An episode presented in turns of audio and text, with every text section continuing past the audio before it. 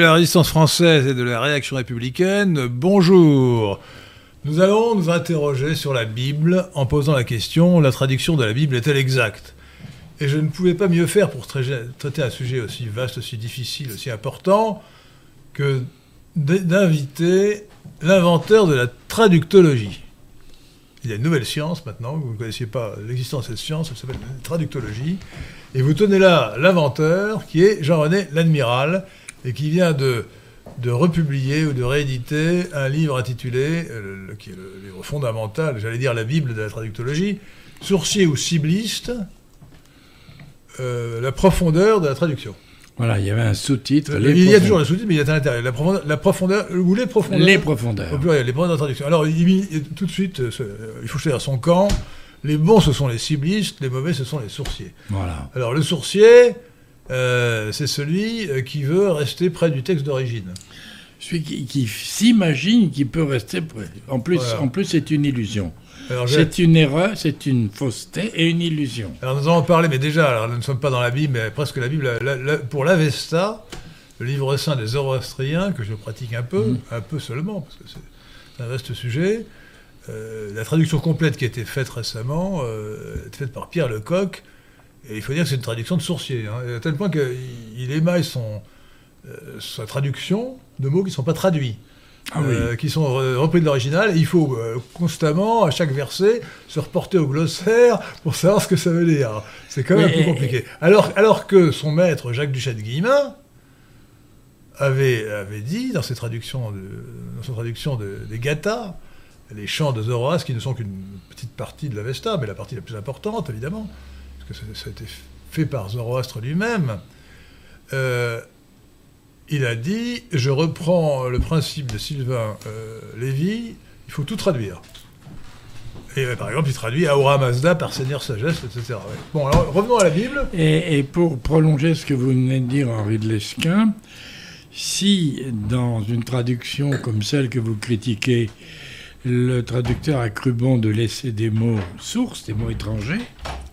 Vous disiez, il faut aller voir dans le glossaire, mais si le glossaire fournit une traduction, c'est qu'on pouvait le mettre dans le texte. Alors, ça, peut être, ça, peut être, une périphrase. ou alors le glossaire fournit tout un commentaire. Et comme vous le, comme vous le soulignez à juste titre, il n'y a jamais de bijection, enfin il y a rarement une bijection entre les termes d'une langue et un autre terme d'une autre langue. Jamais, moi, je soutiens qu'il n'y a jamais de bijection entre deux langues. La bijection, c'est un ensemble de mots d'une langue, un lexique d'une langue qu'on euh, pourrait projeter. terme à terme dans une autre, euh, dans une autre langue. Ça, de toute façon, jamais. jamais. En, en, revanche, il y a parfois des correspondances exactes. Euh, entre deux mots dont toutes les exceptions sont les mêmes dans les deux langues. Ça, ça, peut, ça peut arriver. Ça, mais, ça n'est pas la règle, mais ça arrive. Voilà, mais euh, on a constamment euh, des difficultés de traduction. Alors, pour la Bible, évidemment, alors le sujet que nous allons traiter de sujet d'une manière scientifique. moi, je le traite à la fois en tant que, que, croyant, en tant que scientifique, scientifique parce que j'ai une formation scientifique, et que je suis attaché à l'objectivité, et mais je respecte pour ma part, puisque je suis catholique, le magistère de l'Église, donc il ne s'agit pas pour moi de discuter le magistère de l'Église, il s'agit simplement de euh, mieux comprendre la Bible et puis d'éviter surtout des déformations des commentateurs divers et variés. Alors peut-être que pour lancer la discussion, je pourrais prendre un point, particulier qui n'est pas le, point, le, mot serviteur, le mot serviteur. Mais avant, avant cela, quand même, disons, comme vous le savez dans la Bible, il y a deux testaments. Alors je rappelle les, rudiments. Hein pour que tout le monde ait ça à l'esprit.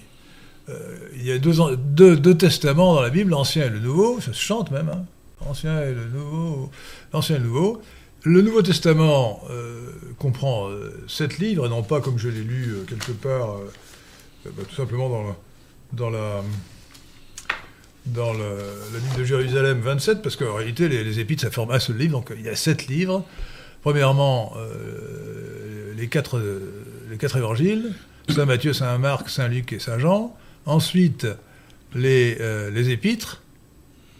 Non, ensuite les actes des apôtres, pardon, ça fait 5. Les épîtres 6. Et l'Apocalypse de Saint Jean 7. Sachant que les épîtres ont été écrites euh, par Saint Paul, le 13e apôtre, ou le 14e si on compte Judas, euh, remplacé par Matthias, par aussi Saint Jacques le Majeur, Saint Pierre, Saint Jean et, Saint Jude. Alors, quant au... Donc on a sept livres, dont les épîtres. Et pour ce qui est de l'Ancien Testament, on a 46 livres dans le canon reçu par la Bible. Euh, reçu par l'Église catholique, pardon. Euh, L'Ancien Testament, 46 livres, sachant que le canon varie selon les confessions. Les protestants, à la suite de, Luther, mais nous reviendrons parce que le point, est capital, ont éliminé les livres écrits en grec, dits deutérocanoniques. Euh, et d'autre part, euh, les, les byzantins dits orthodoxes ajoutent, je crois, le deuxième et le troisième livre des Maccabées, et les Éthiopiens, l'Église éthiopienne, ajoute dans son canon le livre d'Enoch. Alors, le canon de la Bible a été fixé par le Concile de Trente, donc c'est 1500, combien 1530 par là. Euh, donc, il est ce qu'il est. Euh, je ne discuterai pas le canon, sauf à dire que si j'avais, si j'étais évêque dans le prochain concile, dans le concile de Vatican III, je suggérerais deux modifications au canon de la Bible. Euh, premièrement, de retirer le cantique des cantiques, si vous avez lu, le Cantique d'Origine, c'est un poème érotique, ça n'a rien à faire dans un, livre, dans, un livre religieux. On peut dire que c'est métaphorique. Ouais, bah c'est, évidemment, les, pères de l'Église, les, docteurs de l'Église ont interprété ça de, façon métaphorique. Euh, quand on le lit, franchement, c'est pas franchement métaphorique, hein, c'est plutôt concret. Hein. Euh, et j'ajouterais volontiers le livre d'Enoch. Pourquoi? Bah, Parce que Saint Jude y fait référence. c'est quand, quand, même un peu étonnant qu'on a dans le canon de la Bible l'épître de Saint Jude, une épître, qui fait référence à Enoch, enfin, implicitement au livre d'Enoch, mais on n'a pas le livre d'Enoch. Bon, voilà, c'est un sujet, donc ça c'est le canon. Donc, quand, donc notre sujet c'est la traduction de la Bible est-elle exacte, mais le titre en question est trop étroit par rapport à ce que nous voulons traiter, car c'est aussi la question du texte qu'il faut prendre euh, pour, la traduction. C'est le problème qui se pose à un traducteur, parce que le traducteur, il peut avoir un texte et vouloir le traduire, il peut aussi se demander quel est le bon texte qu'il doit traduire. Jean-René L'Admiral. Oui, tout à fait. L'établissement du texte est, je dirais, l'étape zéro de la traduction. voilà. C'est le premier moment. Hein, et dans la mesure où euh, la lecture d'un texte, euh, c'est déjà le, un choix parmi, parmi les, les, leçons, comme disent les philologues, possibles d'un manuscrit ancien ou même Les leçons, c'est-à-dire les versions. Hein. oui. Les le son est un terme plus scientifique. C'est ça, mais j'aime bien cette. Oui, mais il faut dire les euh, leçons. c'est une, c'est un archaïsme. Mais non, non, c'est un bon terme, mais c'est, terme, c'est pas d'archaïsme, c'est un terme technique de philologie. Et, tout à l'heure, Henri de Lesquin, vous, évoquiez la philologie. Et la philologie... C'était avant l'émission, je vous disais que la, traductologie pouvait sans doute être considérée comme euh, une partie de la philologie. Est-ce que, est-ce que vous, j'aurais envie de répondre. Allez-y rapidement, parce que c'est pas le non, parce que euh, c'est intéressant. Euh, la philologie, on peut l'entendre au sens large. Les Allemands, par exemple, philologie, lui donnent un sens extrêmement large, qui correspondrait à ce qu'on appelle en français science du langage. Et alors que la tradition française, la philologie euh, avait deux acceptions voisines. C'était d'une part la linguistique diachronique, c'est-à-dire l'histoire de, de, la langue, et ça a été très important au XIXe siècle, où beaucoup de savants français et allemands, allemands et français, euh, ont reconstitué euh, la filiation des, de nos langues. Les langues indo-européennes, oui. Voilà. On a fait le même travail pour les langues sémitiques ou camito-sémitiques. Hein. Voilà, donc alors ils se sont penchés sur cette, cette merveille et le qui est le fait que nous avons des traces très anciennes comme le sanskrit, le, le grec ancien ou très ancien, le latin, pour reconstituer, euh, un arbre généalogique des, langues indo-européennes. Vous savez que le, premier savant qui a découvert l'existence de la famille indo-européenne est resté dans l'oubli. C'est un jésuite nommé Cœurdou. Il avait un nom charmant, il, s'appelait Cœurdou. Et il a envoyé son mémoire à l'Académie des sciences, euh, qu'il a enterré. On l'a exhumé après sa mort. Euh, et on attribue faussement euh, l'invention, au sens de découverte, hmm. des langues indo-européennes à un Anglais, William Jones, qui a, trouvé ça bien, bien après lui. Hein. Hmm. Oui, sans doute. Pendant un certain temps, il y avait un blocage à cette, euh, cette recherche, cette, ces découvertes, parce qu'on voulait absolument, après avoir, après avoir, quand même constaté le fait qu'il y avait des cousinages profonds entre les langues indo-européennes, mais certains cherchaient une origine hébraïque. Alors ça, c'était... Il fallait qu'il n'y a aucun rapport entre il fallait que ça vienne de l'hébreu européenne. Ce qui est absurde. Alors rappelons que le français est une langue romane, et donc ce qui signifie que, comme l'italien et l'espagnol, il vient de la langue parlée à Rome, qui était le latin, la langue du latium, ou latium, et que le latin était une langue italique, les autres langues italiques qui ont disparu, c'était l'ombrien, le volsque, etc. Mm. Euh, et euh, les, langues italiques étant une des branches de, la famille des langues, étant une branche de la famille des langues indo-européennes, probablement euh, qui peuvent probablement être regroupées avec langue celtique. On parlait, on parlait, on parle encore, bien que ce soit un point discuté, de langue italo-celtique. Voilà. Bien, revenons à la Bible et au rapport oui, entre pour la philologie, il y a un autre sens qui est le travail sur les textes anciens et l'amour des beaux textes. Voilà, donc c'est ça que je. Ça, bon, euh, écoutez, là, ça nous éloigne un peu du. C'est un peu ésotérique ce que nous disons là. Non, mais ce qui est bien, c'est de, de, de, mettre en place les concepts. Voilà. Alors, moi, je, pour lancer la discussion avec nos, nos auditeurs de Radio Athéna, euh, je vais prendre un exemple très simple qui est le mot serviteur dans l'Ancien Testament.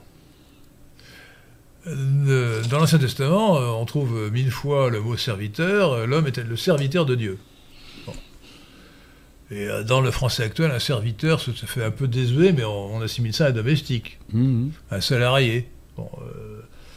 Aujourd'hui, le serviteur, c'est un, un, salarié qui relève de la convention collective des employés de maison, qui peut démissionner, qui peut vous faire un procès au prud'homme. Enfin bon, c'est pas exactement un esclave. En réalité, le terme qui est traduit partout dans l'Ancien Testament par serviteur veut dire en réalité esclave. esclave. Et ce qui veut dire que ça change tout. Euh, puisque euh, quand on vous dit l'homme, dans l'Ancien Testament, l'homme, alors en l'occurrence c'est le juif, parce que l'Ancien Testament ça ne s'intéresse guère qu'aux juifs, euh, l'homme est, le serviteur de Dieu, c'est l'esclave de Dieu. Et ça change tout parce que ça montre bien la parenté entre le judaïsme de l'Ancien Testament et l'islam. Vous savez que dans l'islam, euh, le, prénom, euh, les prénoms courants ou les plus appréciés sont du genre Abdallah. Abdallah, Abd veut dire esclave, et Abdallah veut dire esclave d'Allah, esclave de Dieu. Sachant que comme, comme euh, Dieu est désigné dans le Coran, Allah est désigné dans le Coran par plusieurs dizaines d'épithètes, on peut varier, on peut dire Abdallah, on peut dire Abdelkrim, Abdelkader, etc. On est toujours esclave de Dieu désigné par une épithète quelconque. Bon. Et dans, euh, le, christianisme oriental, le christianisme byzantin, un prénom qui est volontiers donné, c'est Théodule. Théodule, ça veut dire esclave. Théos, c'est Dieu, et doulos, euh, l'esclave. Donc Théodule, l'esclave de Dieu. Bon. Et ça, ça oppose l'Orient à l'Occident, vous voyez. L'idéal, l'idéal du pieux chrétien ou du pieux musulman, du pieux oriental, c'est d'être esclave de Dieu, complètement soumis à Dieu. Euh, et c'est ça ça c'est tourné de dos d'ailleurs au vrai christianisme, puisque euh, Jésus-Christ a expliqué aux hommes qu'ils étaient le fils, les fils de Dieu, d'où le, d'où le, le, Notre Père, la prière que le Christ a appris euh, aux hommes, euh, aux fidèles, c'est le Notre Père. C'est la seule, seule qui, qui a enseigné. il a appris, ce qui est fondamentalement différent du judaïsme classique, ancien, a considéré Dieu comme un père. Ça, c'est une rupture complète par rapport à la mentalité ancienne, où le Dieu était un, un maître impitoyable, qui, euh, selon son caprice, pouvait vous, vouer euh, à la famine, à la mort, etc. Et oui. Donc, que voulez-vous dire je voulais savoir si je peux garder le stylo à billes. Vous pouvez garder le stylo à billes. Je peux même vous en prêter un si vous voulez. Voilà. Je, ah ouais, je, je, vous prête celui. Voilà. Je peux même vous en prêter un. Très bien. Alors euh, voilà. Euh, donc, euh, alors donc la preuve, la preuve d'ailleurs très simple que serviteur veut bien dire esclave, c'est le, le dernier commandement de Dieu. C'est d'ailleurs un, des sujets importants dont on aura à débattre, c'est le décalogue. Décalogue, c'est un mot grec qui veut dire les dix commandements. Les dix commandements euh, qui sont euh, au chapitre 20 euh, de l'Exode, dans la Bible, deuxième livre de la Bible, l'Exode. J'aime bien le dernier testament, le dernier commandement, le dixième, parce que quand je, rencontre une féministe ou même une femme que j'ai envie de taquiner, je lui cite intégralement. Parce qu'en général, quand on apprend au catéchisme, on apprend le dernier commandement de Dieu, on, vous dit tu ne convoiteras pas la femme de ton prochain. On a l'impression que c'est un doublon par rapport au, sixième commandement, c'est-à-dire euh, tu ne commettras pas l'adultère. Mais pas du tout la, phrase complète est la suivante. On, a tronqué la phrase. La phrase complète est la suivante. Écoutez bien, mesdames et mesdemoiselles, je suis désolé, je suis obligé de le dire. Ça ne, vous paraîtra pas très galant, mais c'est la Bible qui parle, par ma voix. Tu ne convoiteras pas la femme de ton prochain, ni son esclave, mâle ou femelle, ni son bœuf, ni son âne, ni rien, de ce qui lui appartient. Autrement dit, la femme est considérée comme un objet meuble au même titre que l'esclave mâle ou femelle ou le bœuf ou l'âne. C'est pas très, pas très occidental, pas très français. Hein. Et euh, de plus, il y a une distinction euh, subtile entre subtile, très juridique entre les objets meubles et les objets immeubles. Parce que le, neuvième euh, commandement, c'est tu ne convoiteras pas la maison de ton prochain. Et alors voilà, donc, donc, vraiment, on a dans l'Ancien Testament une conception qui n'est pas du tout la nôtre. Et j'en veux aux biblistes parce que pourraient, ils édulcorent la traduction. Au lieu de dire le mot esclave, qui est une traduction honnête, traduction doit être honnête. Hmm. Elle ne doit pas édulcorer. Il ne s'agit pas d'éviter de choquer les gens. Hein. Et d'ailleurs, d'ailleurs dans, la, traduction que vous verrez partout, euh, ça n'est pas l'esclave mal c'est euh, tu ne convoiteras pas euh, la femme de ton prochain, ni son serviteur, ni sa servante. Les deux sexes. mais, mais, mais qui mais, après, le bœuf là n'est rien de ce qui lui appartient. C'est clair que un serviteur qui appartient, euh, qui vous appartient ou qui appartient au prochain, c'est un esclave.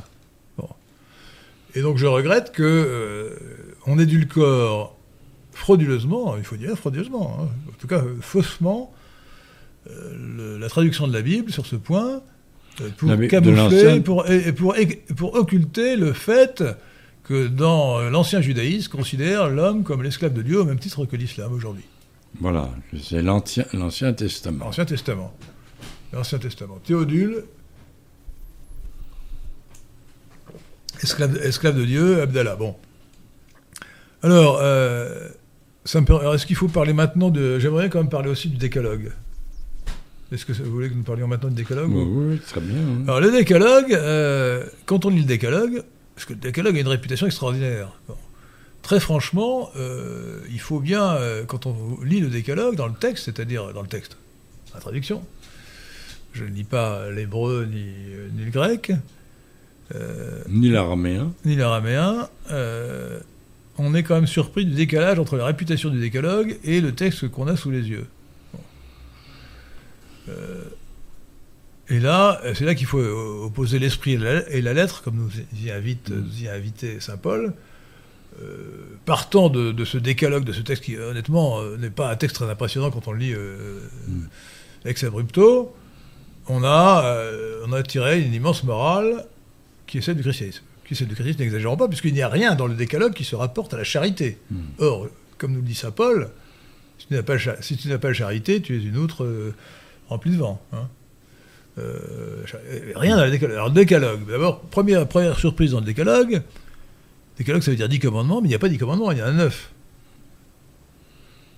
Saviez-vous qu'il y avait 9, commandements Je, je n'avais plus ça à l'esprit. Non, mais attendez, parce qu'officiellement. Officiellement, il y a, non, mais officiellement, nous vous rappelez de vous l'apprendre, parce qu'officiellement, il y a des 10 commandements. Seulement, les orientaux, suivis par les calvinistes, et les, catholiques, euh, suivant saint Augustin, ne, ne, découpent pas le texte du décalogue de la même manière. il faut arriver absolument à 10, parce qu'il dit quelque part qu'il y a 10 commandements. Mm. Et quand on voit le texte, en, réalité, il y a neuf commandements. Vous voyez bien que les deux, derniers commandements du décalogue euh, découvert par les catholiques sont un seul et même commandement. Tu ne convoiteras pas la maison de ton prochain, tu ne convoiteras pas la, femme de ton prochain, ni son esclave, etc., ni rien ce qui lui appartient. C'est un seul commandement. Mm. Et les orientaux considèrent à juste titre c'est un seul commandement. Mm. Tu, ne, voleras pas en réalité. Et comme ça pourrait être un, euh, doublon après avec le, septième commandement, tu ne voleras pas. Euh, la Bible, euh, la Tob, la, Bible, la traduction écuménique de la Bible, qui est très critiquable sur beaucoup de points, a quand même le mérite de traduire le septième, je crois que c'est le septième, hein, par tu ne commettras pas de rapt, ce qui évite le doublon. Alors comment arrive-t-on à 10 si on regroupe, comme le font les orientaux, les, les calvinistes, les deux, comme, on doit le faire, les deux, derniers commandements de, du découpage catholique? Eh ils, découpent, alors ça, ce point est très important, parce qu'ils découpent le début, le premier commandement, euh, tu n'adoreras qu'un seul Dieu, euh, tu, n'adoreras, pardon, euh, tu n'adoreras que Yahvé, tu n'adoreras qu'un seul Dieu, et le deuxième commandement, c'est tu ne, commettras pas, tu ne feras pas d'image taillée, de sculpture pour adorer les autres dieux. Alors, cette version, non, elle ne tient pas debout, puisque on distingue artificiellement deux choses. Euh, donc, euh, le, fait que tu n'adoreras que Yahvé et que tu n'adoreras pas les autres dieux, c'est la même chose, c'est le même commandement. Et d'autre part, dans, beaucoup de traductions, mais pas quand même dans les bonnes traductions, par exemple, même dans la Bible de Jérusalem, qui est critiquable à beaucoup d'égards, mais pas pour celui-là, euh, il n'est pas du tout dit qu'il n'y a qu'un seul Dieu.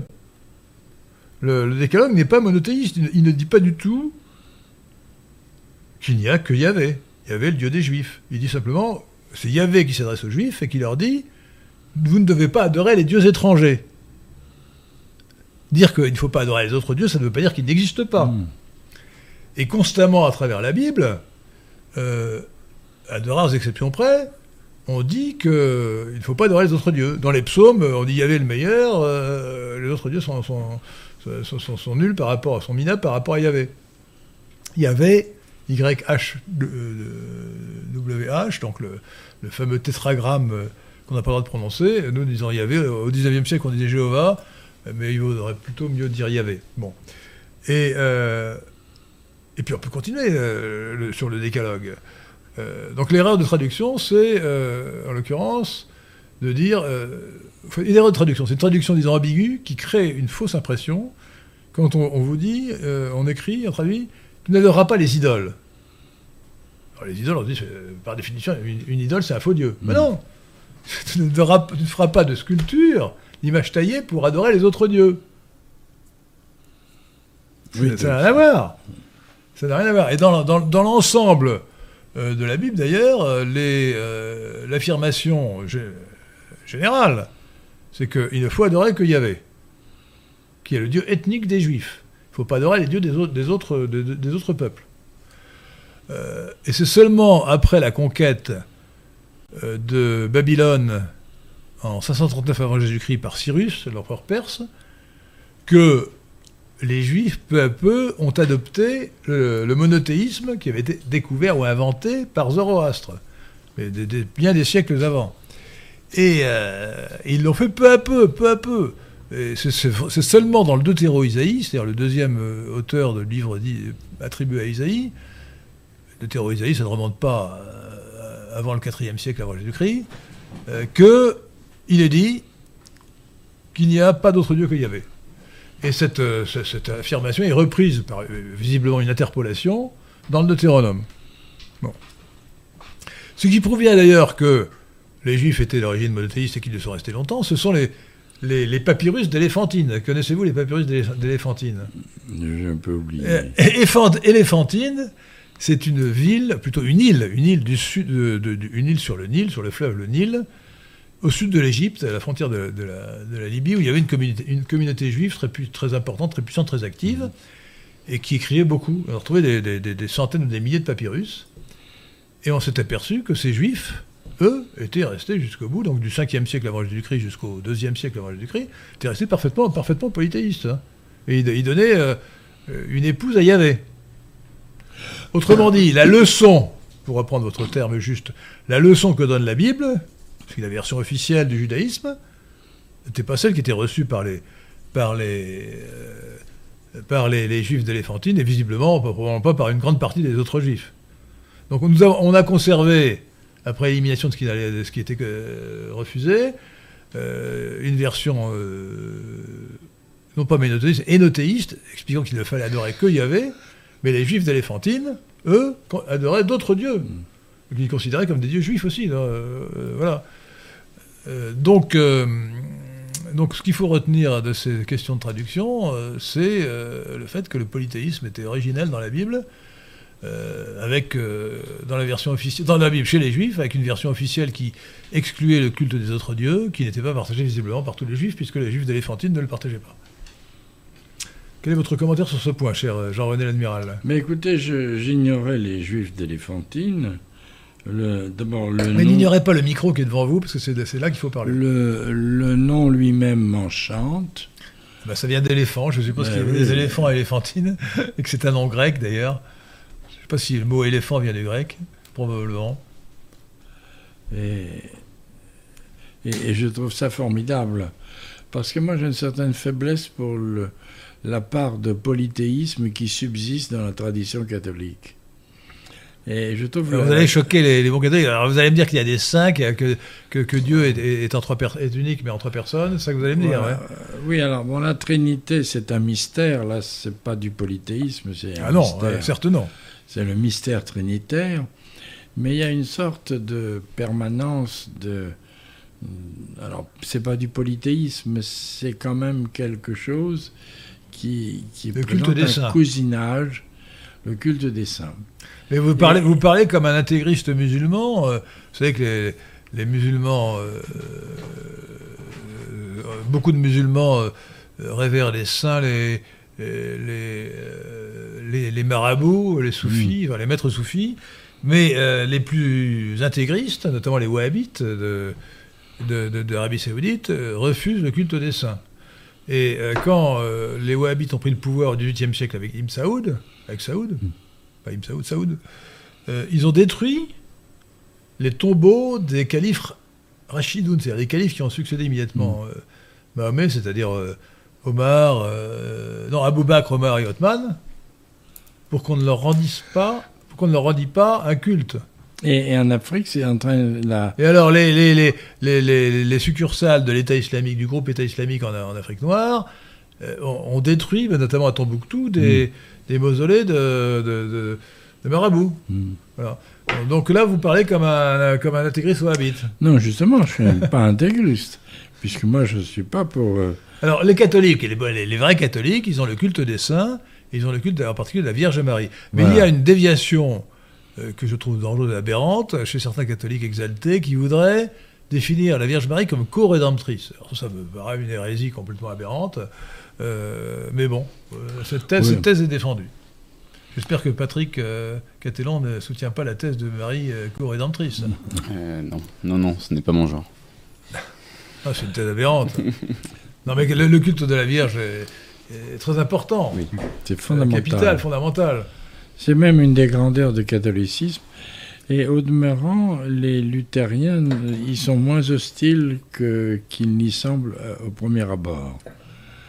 Euh, les calvinistes, je pense, ils sont très. Oui, mais alors, les luthériens comme calvinistes, euh, ils, acceptent les, les, conciles, au moins jusqu'à. Au moins les premiers, et notamment les conciles. Le, premier concile, celui de Nicée, euh, non celui d'Éphèse, le deuxième concile, le troisième concile, qui ont. le troisième concile, Éphèse, qui a condamné le nestorianisme. Nestorius devait être un, patriarche de Constantinople et euh, il refusait que l'on dit Théotokos pour la Sainte Vierge, qu'on la qualifiait de Théotokos, c'est-à-dire mot à mot de génitrice de Dieu, mère de Dieu. vous savez que quand un catholique récite le, euh, Je vous salue Marie, euh, il dit, Sainte Marie, Mère de Dieu, priez pour nous pour pécheurs. Sainte Marie, Mère de Dieu. Alors, Mère de Dieu, c'est une figure du discours, de certaine manière, parce que, évidemment, Dieu, Dieu n'a pas de mère. c'est la mère d'un homme qui était Dieu. Et c'est la même figure du discours que le mot déicide. Hmm. Lorsqu'on dit euh, les juifs sont déicides, ou les pharisiens sont déicides, étaient déicides, euh, ils ont. Euh, on a tué Jésus, qui était Dieu, on a tué un homme qui était Dieu. Ça veut pas dire qu'on a tué Dieu. Dieu, Dieu, est immortel. Des questions peut-être J'en ai quelques-unes, oui, oui, oui. Alors attendez, je retrouve les questions. J'étais sur le, sur le chat. Le chat. Alors, le, le, chat. Le fil de discussion. Le fil de, le fil de discussion. Euh, une question de Neugordien. La traduction second 21 est-elle bonne en dépit de l'absence des livres deutérocanoniques Alors, qu'en pensez-vous? Et que pensez-vous de la traduction en général euh, des, euh, Alors, la traduction de second, la traduction de second est une traduction protestante. Mhm. donc, pour un catholique, elle est discutable. Mais surtout, alors là, nous allons parler tout de suite d'un sujet essentiel qui est quel est le texte qu'il faut suivre pour traduire la Bible, l'Ancien Testament. Pour le Nouveau Testament, il y a beaucoup de problèmes de traduction, mais euh, le texte lui-même n'est guère discuté. Il y a quelques mm. différentes entre différentes versions, mais euh, en revanche, il y a un sujet sérieux, même capital, c'est peut-être le sujet le plus important dont je voudrais parler, c'est la Septante. Alors, voilà, euh, bon, le sujet est le suivant. la Bible, à l'origine, était écrite, enfin, les premiers, les livres les plus anciens de la Bible étaient écrits en hébreu. A quelques passages en araméen. Sachant qu'il faut savoir que l'hébreu était la langue originelle du peuple dit hébreu, ensuite israélite ou juif, que ce peuple s'est formé au XIIe siècle, et qu'il a abandonné l'hébreu pour parler araméen au VIe siècle, lors de la déportation à Babylone. Les Juifs ont été déportés par Nabucodonosor de Jérusalem ou de Judée euh, en Chaldée, Chaldée, Mésopotamie, l'Irak actuel, Babylone. Et euh, ils ont abandonné l'hébreu pour l'araméen, autre langue sémitique, mais une langue sémitique aussi différente que l'arabe de l'hébreu. Hein. Donc, euh, à l'époque, puisqu'ils avaient abandonné l'hébreu, on a traduit la Bible en hébreu. Euh, la Bible en araméen, pardon. Ça s'appelle le Targum. Le Targum, c'est la traduction de la Bible hébraïque en, araméen. Et il faut savoir que le Christ ne parlait pas hébreu. Quand il cite la, Bible, il la cite d'après le Targum, en araméen. Mmh. Euh, et que saint Paul ne parlait pas plus hébreu, lui, quand il cite la Bible, c'est la Septante. Alors, au, IIIe siècle avant Jésus-Christ, vers moins 260, donc, euh, on a fait à Alexandrie, la grande ville d'Égypte, qui était très hellénisée, où il y avait beaucoup de juifs hellénisés, une traduction euh, de la Bible en, grec, euh, sachant que euh, les, donc l'hébreu était une langue morte depuis le VIe siècle, donc bien avant. Euh, les, juifs qui n'étaient pas en Palestine ou qui n'étaient pas en Chaldée, enfin en Mésopotamie, euh, ne parlaient plus araméen, ils étaient passés au grec. Et donc il fallait, une il fallait traduire la Bible et on l'a traduite en, grec. Alors, selon la tradition ou la légende, comme vous voulez, les 70, ça veut dire les 70, qui étaient en réalité 72, auteurs qui ont traduit la Bible ont, trouvé, ont, traduit la Bible indépendamment, et miracle, leur traduction était exactement la même. Ce qui est évidemment un miracle. ça vous paraît un miracle. Hein. C'était un miracle. Une légende. Alors, il faut, il faut dire quand même, et là vous allez être mécontent si vous ne vous êtes pas penché sur le sujet de la Septante, que euh, c'était des sourciers, malheureusement. Mmh, il restait très près du texte d'origine. Hein. très près du texte d'origine. Mais le texte d'origine est définitivement perdu. Bon, on a la traduction des Septante, on n'a pas le texte d'origine dont ils étaient partis. Euh, donc, euh,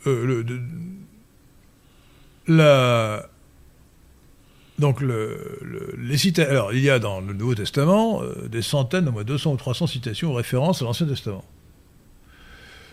qui sont donc soit tirées des Targum en araméen, soit, plus souvent encore. De la Septante. Et euh, jusqu'au, jusqu'à Saint Jérôme, en l'an 400, l'église, euh, l'église, les, chrétiens latins d'Occident utilisaient une traduction de mauvaise qualité de la Septante en latin. Les, chrétiens d'Orient utilisaient le grec. Donc et d'ailleurs, jusqu'aujourd'hui, l'église byzantine dite orthodoxe a conservé la Septante. Mais, et c'est un vaste débat, Saint Jérôme a dit il faut revenir au texte hébraïque. Il parlait de la veritas hébraïca, vérité hébraïque. Seulement, euh, les chrétiens n'avaient pas gardé de texte en hébreu. Donc qu'a-t-il fait, Saint Jérôme? Il a demandé aux rabbins, c'est-à-dire les successeurs des pharisiens, de leur communiquer euh, leur version de la Bible. imaginez qu'en l'an 400, euh, la version de la Bible conservée en, hébreu par les pharisiens euh, était euh, conforme à l'enseignement de l'Église, c'est plutôt douteux. Et pourtant, c'est le principe qu'a choisi, sous prétexte de Veritas Hebraica, qu'a choisi Saint Jérôme en 400. Et l'Église latine a adopté la Vulgate, c'est-à-dire la traduction en latin, faite à partir essentiellement de ce texte hébreu venu des, des rabbins, jusqu'aujourd'hui. Euh, euh, et, et, aujourd'hui, aujourd'hui c'est pire, pire encore, parce qu'on a perdu évidemment aussi les textes hébreux dont était parti Saint Jérôme. mais aujourd'hui, on a le texte massorétique. Et le texte, des textes des massorètes, qui étaient des érudits, euh, des rabbins érudits du 9e, 10e siècle, euh, et qui ont prétendu avoir regardé la version authentique intégrale euh, de, l'Ancien Testament, de la Bible hébraïque. alors ce qui est incroyable, c'est qu'aujourd'hui, toutes les, sans exception, hein, y compris la traduction de, Second, euh, qui doit remonter au XVIIe siècle, au XVIe siècle, je ne sais pas, ou la traduction de, Louis Isaac, le maître de Sassy, de 1700, partent, partent essentiellement du texte massorétique. Le texte massorétique, il a été fixé au Xe siècle après Jésus-Christ. Donc 1300 ans ou 250, plus de 12 siècles après le texte hébraïque utilisé par la Septante. Alors, euh, pourquoi faire confiance à un texte aussi tardif, plutôt que la version grecque, qui partait d'un texte beaucoup plus ancien Et comment faire confiance une prétendue veritas hébraïca, vérité hébraïque, est en fait une veritas rabbinica, une vérité rabbinique euh, Et les écarts qu'il y a entre les deux versions, le texte massorétique et le texte de la Septante, sont très importants. Sur deux points, par exemple, il y en a sûrement beaucoup d'autres. Euh, dans le récit de l'Annonciation, euh, l'archange, euh, l'archange Gabriel, c'est bien ça, oui, l'archange Gabriel, se réfère à l'Ancien Testament et implicitement au texte de la Septante en grec, d'ailleurs il cite la, Septante en grec, en disant que le Messie va naître d'une vierge. Seulement dans la version hébraïque, le, mot vierge est remplacé par jeune fille. Hmm. La virginité disparaît si j'ose dire. un point aussi très important qu'on trouve dans les épîtres de Saint Paul, Saint Paul explique que Abraham a reçu la, promesse et 30 jours après seulement la loi. C'est un argument très fort qu'il emploie, l'argument scripturaire, si vous voulez, philologique, euh, pour dire, écoutez, bon, euh, donc, euh, il faut rester fidèle à la promesse qui a été faite à Abraham, mais la loi qui venait après, nous pouvons nous en débarrasser. toutes les épîtres de Saint Paul sont, sont axées sur ce refus de la loi mosaïque. Alors que dans la version hébraïque, la promesse et la loi ont été données en même temps à Abraham. Vous voyez la différence? Considérable. Et donc moi je dis, il est complètement aberrant que l'Église latine ait accepté euh, la doctrine de, Saint Jérôme, euh, ait accepté d'abandonner la, la Septante. Et, Saint-Augustin, là-dessus, était très critique. Euh, Vis-à-vis de Saint-Jérôme. Mmh. Alors, le malheur, c'est que Saint-Augustin lui-même ne parlait pas grec. Euh, donc il lisait, il lisait la Bible dans la traduction euh, latine de la Septante, qui était certainement meilleure que. Mais donc, je pense que Saint Jérôme devrait être retiré. Je, n'hésite pas à dire qu'il faudrait le sortir de la liste des docteurs de l'Église parce qu'il a fait une mauvaise action. le retour à la Veritas Hebreica, c'était. Il n'y avait pas mieux que la Septante. Mmh. Alors si on, voulait, si on veut corriger la Septante, on peut se référer à des textes qui sont plus anciens euh, que, que le Christ, qui ne sont pas suspects d'avoir été caviardés, déformés, biaisés euh, dans, dans, le cadre d'une polémique antichrétienne. Donc les, textes des manuscrits de la mer morte, peut-être, peut-être aussi la, la, la, oui, pardon. Sur ce plan, Maurice nous envoie à l'instant une question que Patrick. La, je veux dire, la, Péchita, c'est-à-dire la, version euh, syriaque de la Bible. Oui. Euh, Maurice Seclin demande Dans quelle mesure Sassi s'est-il référé à l'hébreu? Sa traduction est parfois présentée comme une traduction de la Vulgate. Ah, je crois, écoutez, sauf erreur de ma part, euh, Louis-Jacques, le maître de Sassy, se sont référés, ils ont corrigé la Vulgate par l'hébreu. Ils, ont, corrigé la Vulgate de Saint Jérôme, qui était encore latin. Ils n'avaient pas les sources utilisées, le texte hébreu utilisé par, par Saint Jérôme. Euh, et ils l'ont corrigé en utilisant euh, l'hébreu euh, du texte massorétique. Euh, alors, Saint Jérôme, il a, eu un texte hébraïque qui datait de 400 après Jésus-Christ, donc qui, avait 7 siècles, plus de 7 siècles plus tardif que le texte hébraïque utilisé par la Septante, vous comprenez? Hmm. Donc, moi, je suis partisan du retour à la Septante. Alors, le problème, c'est que la Septante a une mauvaise traduction en français au XIXe siècle, et que Marguerite Arles, avec son équipe de la Sorbonne a commencé la traduction de la Septante, mais elle doit en être au, troisième ou quatrième livre sur 46, donc euh, il y a encore beaucoup à faire. Euh, et puis alors bon, lisez le livre de la langue de Japhet de Marguerite Arles, vous verrez euh, que pour euh, un mot grec de la Septante, elle a écrit 15 pages pour se- discuter de la signification. Vous voyez que c'est de l'érudition euh, très pointue. C'est ça, la, la tentation euh, envahissante de la philologie. Ah oui, c'est de... Et, et- et- et c'est- propre à la discipline elle-même. Euh, par exemple, l'édition du Parménide euh, par Barbara Cassin, euh, c'est tout un livre, et quand vous lisez ça, vous ne savez plus ce qu'a dit Parménide. Parce qu'en somme... euh, Ah si, il a, il a dit, il a dit que le mouvement était impossible.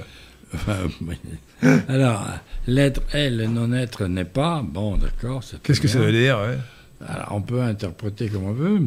Mais et, et si vous lisez euh, le livre de, de euh, Barbara Cassin, alors il y a une dissolution philologique du texte. Et, et ce que vous dites là de Marguerite Arles, il ressemble Qui aussi. est un grand savant, hein. Pardon Qui est un grand savant. Voilà, oui, bien Professeur sûr. à la Sorbonne. euh, C'est ça. et mais- j'ai- moi, je lui, je, je je- j'admire beaucoup Marguerite Arles et je lui suis très reconnaissant d'avoir réhabilité la Septante euh, avec des arguments que j'ai essayé de présenter de manière simplifiée. Mais Mmh. euh, voilà, enfin, c'est-à-dire c'est clair à comprendre. On a, a un texte euh, grec dont on a perdu l'original, mais il date du IIIe siècle avant Jésus-Christ. Et les autres textes, on a un texte latin euh, de Saint Jérôme, lui, qui date de 400 après Jésus-Christ et qui part d'un texte euh, hébreu, euh, donc siècles, de 7 siècles postérieurs à celui de la Septante, utilisé par la Septante, par les Septantes, euh, qui euh, lui-même a disparu. Et donc, euh, vouloir maintenant utiliser le texte massorétique, euh, il y a deux objections à cela. Premièrement, euh, il a euh, 1200 ans, plus de 1200 ans de plus que le texte utilisé par la Septante. Et deuxièmement, c'est un texte qui a été évidemment déformé dans des intentions antichrétiennes. C'est c'est clair. Bon, clair. Hmm. Et voilà. Hmm. Euh, donc euh, cro- croire que les, les- ces gens-là étaient honnêtes, euh, que les massorettes étaient forcément honnêtes et qu'ils n'empêchent à déformer le texte dans, dans le sens qui leur convenait, c'est une- plaisanterie de garçon de bain, hein, franchement. hein. Oui. Hein Oui, Ouais. c'est un peu avec avec prudence ce que Francine Kaufmann euh, s'attache à enfin à médiatiser. Elle a fait un article, enfin plusieurs articles qui vont dans ce sens. euh, et alors elle essaye de maintenir la balance égale, c'est-à-dire Entre quoi et quoi entre... entre la Septante qui a ses partisans au sein du judaïsme et puis le. Ah non, non, non, attendez, la, Sept- la Septante n'a plus aucun vertu dans le judaïsme, parce que... Ah non, aujourd- aujourd'hui, euh, la, la version... euh, les- Juifs, euh, après, après l'apparition du christianisme, au, au 1er siècle, après, après le Christ, on, on fait une autre... On proposait... Ils, ont banni le grec, mais ils ont quand même fait, euh, pour contrecarrer la Septante, une autre traduction euh, qui avait gardé dans leur sens. Euh, euh, alors moi je ne suis pas spécialiste, c'est un univers que je ne maîtrise pas, mais ma lecture faisait apparaître que certains auteurs juifs défendaient la Septante. Ah bah, sûrement, euh, mais sûrement, mais pas, pas le, le judaïsme lui-même rejette, euh, rejette la Septante, rejette le grec. Alors il faut, il faut savoir que euh, c'est visiblement. Qu'est-ce qui s'est passé? Le- je, je répète qu'à l'époque du Christ, les Juifs ne parlaient plus hébreu depuis 5 siècles, 6 siècles, et qui parlaient araméen ou grec.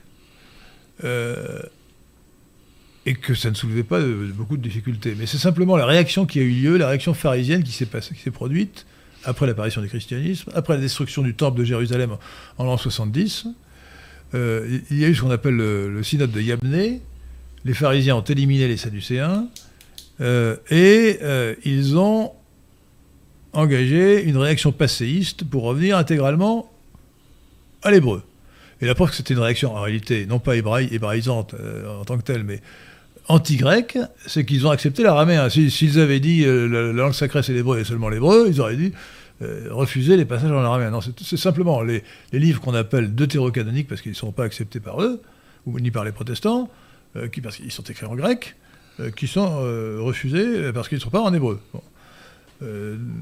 Alors, ce que le, plus amusant, d'ailleurs, je trouve que c'est quand même assez cocasse, c'est que les livres des Maccabées, vous savez qu'il y a quatre livres des Maccabées, dans les deux premiers sont canoniques, sont acceptés par, les catholiques comme canonique. Euh, raconte euh, donc la révolte des Asmonéens, euh, descendants d'Asmonée, donc les Maccabées, contre euh, le pouvoir euh, séleucide, le pouvoir des, des- de l'empire euh, c'est le gréco-macédonien, Les successeurs hellénis- d'Alexandre. Euh, et pendant 150 ans, donc il y a eu un État indépendant en Palestine, qui était l'État asmonéen des Maccabées. Et donc ça raconte la, les- les- l'histoire des Maccabées raconte la révolte héroïque des, des Maccabées contre contre les, les Grecs, euh, le pouvoir grec séleucide. Alors ce qui est marrant, c'est que ça n'existe qu'en qu'en- grec.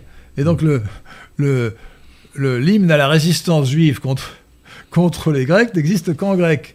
D'ailleurs, à la fin de la dynastie asmonéenne, les, les rois euh, avaient tous des noms, des noms grecs comme, euh, euh, comme Aristobule. Hmm. Donc, euh, le judaïsme actuel refuse d'accepter dans, son, dans ce livre canonique le récit de la résistance héroïque des, des, des, des- des Maccabées parce qu'il est écrit en grec. C'est comique, non? Bah, c'est, oui, c'est, c'est, c'est une sorte de régression identitaire, une forme de Voilà, régression. Ré- c'est c'est une régression de passéiste identitaire. Et c'est cela qui. Et à partir de là, si vous voulez, on, on ne peut pas faire confiance dans la transmission des textes de la Bible qui, ont été, qui a été effectuée par les rabbins, euh, dans, dans- dans une perspective évidemment essentiellement antichrétienne. Oui, et, et- et les arguments que mettent en avant des savants chrétiens ou des clercs sont interprétés comme euh, anti-juifs. Alors qu'il y a place pour un, pour un débat, une, une part d'incertitude. Vous avez très bien eh, récapitulé le fait que le texte original, original, original, on n'a pas. Il est perdu définitivement.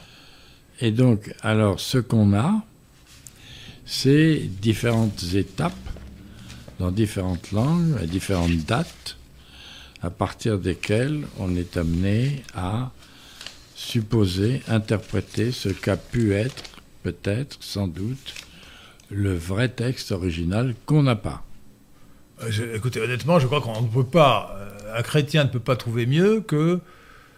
euh, Que la Septante. que la Septante, 3e siècle avant Jésus-Christ, quitte éventuellement, d'ailleurs, euh, à corriger la Septante dans la traduction euh, par des sources plus anciennes, enfin, pas indépendantes, mais euh, avant l'ère chrétienne, qui ne sont pas suspectes d'être contaminés par l'hostilité anti- antichrétienne. Donc peut-être par, si on retrouve des textes du Targum en araméen qui sont plus anciens, etc. Et puis bien sûr les citations qui sont faites dans le Nouveau Testament, qui devraient quand même, qui devraient faire autorité, me semble-t-il. hein. Alors euh, re- revenons à la question intéressante du nom de Dieu. Euh, oui, nous avons dit que le- les Juifs de l'Ancien Testament étaient largement polythéistes. Ils étaient même, euh, d'une certaine façon, énothéistes, puisque un énothéiste, c'est quelqu'un qui est polythéiste, mais qui croit. Une religion énothéiste, c'est une religion qui professe qu'il y a un Dieu supérieur aux autres, un Dieu suprême. Mais les autres, dieux continuent à exister, simplement ils sont subordonnés. Alors, l'énothéisme de la Bible, qui s'est transformé tardivement sous l'influence du zoroastrisme en, monothéisme, euh, donc pas avant euh, le Deutéro-Isaïe, 4e siècle avant Jésus-Christ, euh, est particulier parce que euh, dans la Bible, cet énothéisme se traduit par euh, le fait qu'il y, a, des dieux, mais ce sont des dieux étrangers. Les juifs euh, seulement ne, peuvent euh, adorer euh, qu'un seul dieu qui est, euh, qui est Jéhovah, euh, Jéhovah Yahvé. Et encore, ils n'ont même pas le droit son nom. hein. Euh, et, euh, et donc, euh, le, mais alors le polythéisme, le, problème c'est celui du nom de, du nom de Dieu dans la Bible. Alors on a en réalité trois noms, trois noms qui posent un problème. Le premier nom, le premier nom bien connu c'est Yahvé. Yahvé c'est le Dieu ethnique des Juifs. Et les Juifs sont parvenus au monothéisme lorsqu'ils ont identifié Yahvé à Ora Mazda. C'est ce qui apparaît dans le livre d'Esdras. Euh, Le livre d'Esdras a été écrit euh, sous. Esdras était euh, donc euh, l'auteur du livre d'Esdras dans la Bible, euh, est considéré par euh, le père euh, Roland de Vaux, qui était le chef de l'école biblique de Jérusalem, comme le père du judaïsme. Père du judaïsme. Or, qui était cet Esdras? C'était un haut fonctionnaire d'Artaxerxès, le roi perse, l'empereur perse. C'est-à-dire que la Bible a été mise par écrit, le canon de la Bible a été constitué par un haut fonctionnaire perse. Et le premier verset de livre d'Esdras re- recopie le dernier vers- verset du livre des Chroniques, et il dit le, le, il, prête une citation à Cyrus, qui vivait un siècle avant, avant Esdras. Cyrus a dit euh, Yahvé, Yahvé, qui m'a donné pouvoir sur tous les peuples, m'a demandé de lui reconstruire un temple à Jérusalem. Bon. Il est évident que Cyrus n'adorait pas Yahvé, il adorait Ahura Mazda. Donc ce, ce- ce- ce verset, c'est ce c'est ce qu'on peut appeler l'interprétation judaïque. Vous savez que l'interprétation romana, c'est le fait qu'on identifie euh, Zeus à Jupiter, euh, Athéna à Minerve, et ainsi de suite. Euh, là, c'est une interprétation judaïca, on, a- on identifie euh, Mazda, le seigneur sagesse des Zoroastriens, des Iraniens, des Perses, à euh, Yahvé. Euh, ce qui euh, peut s'accommoder sous la forme de l'énothéisme, de, l'existence d'autres dieux, mais qu'on ne doit pas, qu'on ne doit pas prier ni adorer. Donc, Yahvé est le nom du dieu ethnique qui devient progressivement le nom du dieu unique. Le deuxième nom qui est donné, euh, qui est donné, à, euh, euh, à Dieu, c'est El, E-L, deux, deux lettres, El.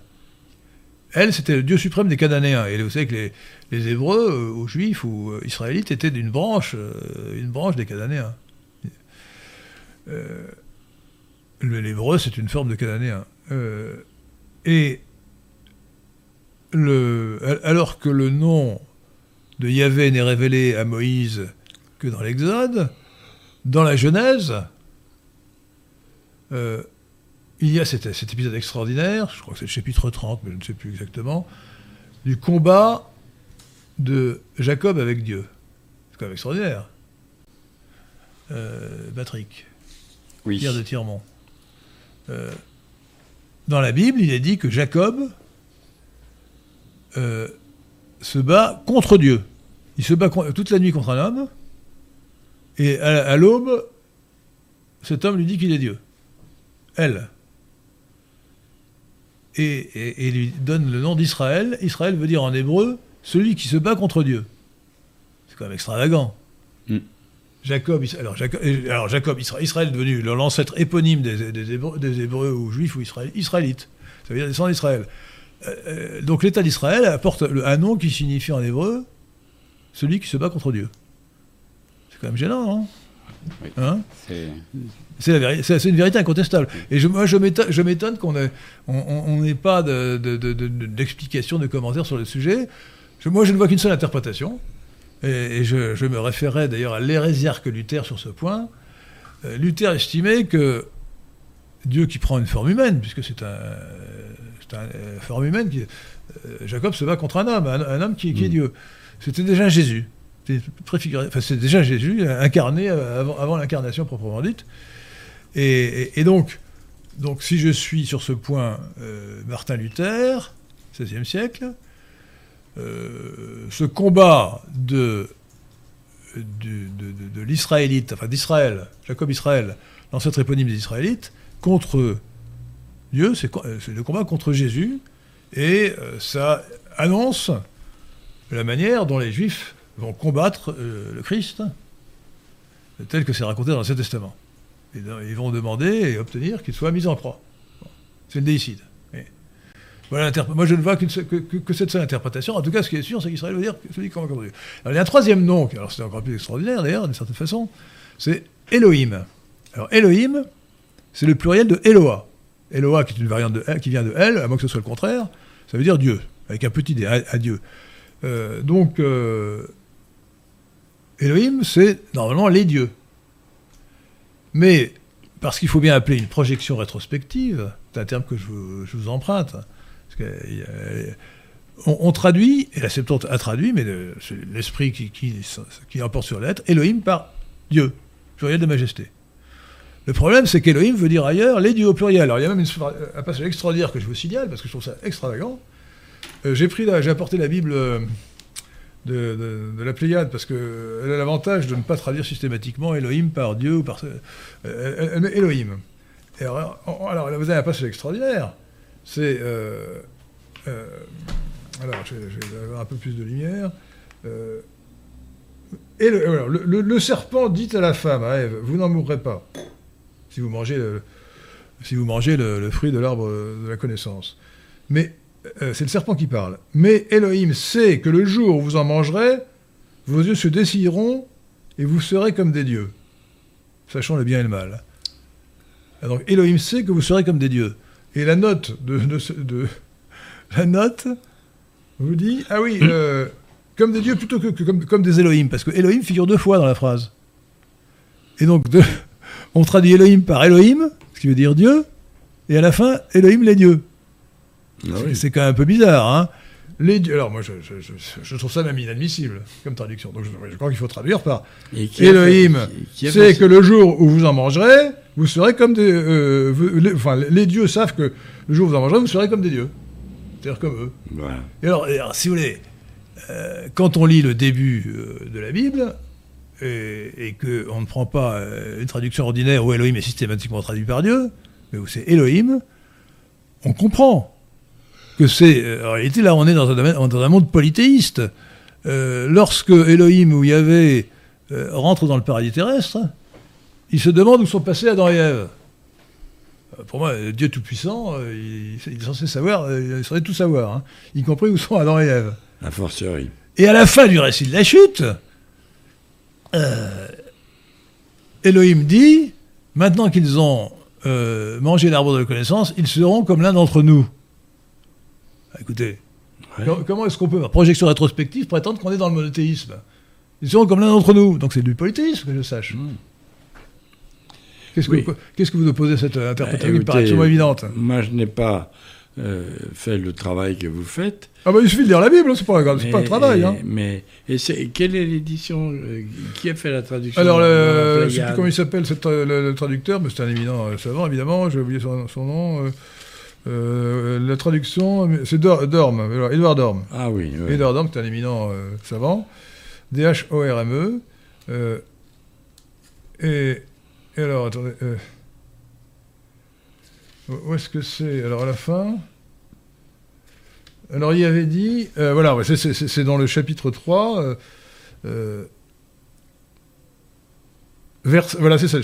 chapitre, chapitre, tr- chapitre 3 de la Genèse, verset, 20, euh, verset 20, euh, 22. Alors, Yahvé Elohim dit, on juxtapose Yahvé Elohim, ce qui est absurde, parce que le nom de Yahvé est révélé après, euh, dit Voici que l'homme est devenu comme l'un de nous, grâce à la science du bien et du mal.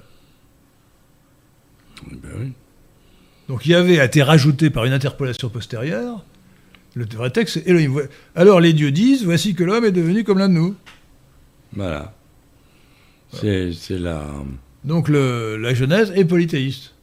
Euh, et, donc, et c'est par une projection euh, rétrospective qu'on veut absolument. euh, mais bon, c'est ce qui- c'est que- cette projection rétrospective est justifiée du point de vue chrétien et même du point de vue juif actuel. On Puisque- obtient la citoyenneté divine.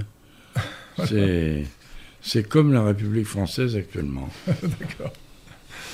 Euh, non mais attendez, vous voyez que dans la même phrase, dans la même phrase, Ah, euh, dire euh. Elohim, par Elohim, c'est-à-dire Dieu, et ensuite les dieux, de, les- comme les dieux au pluriel, ça n'a pas de sens. Non, bah non, non. Le, le même mot est traduit de façon différente.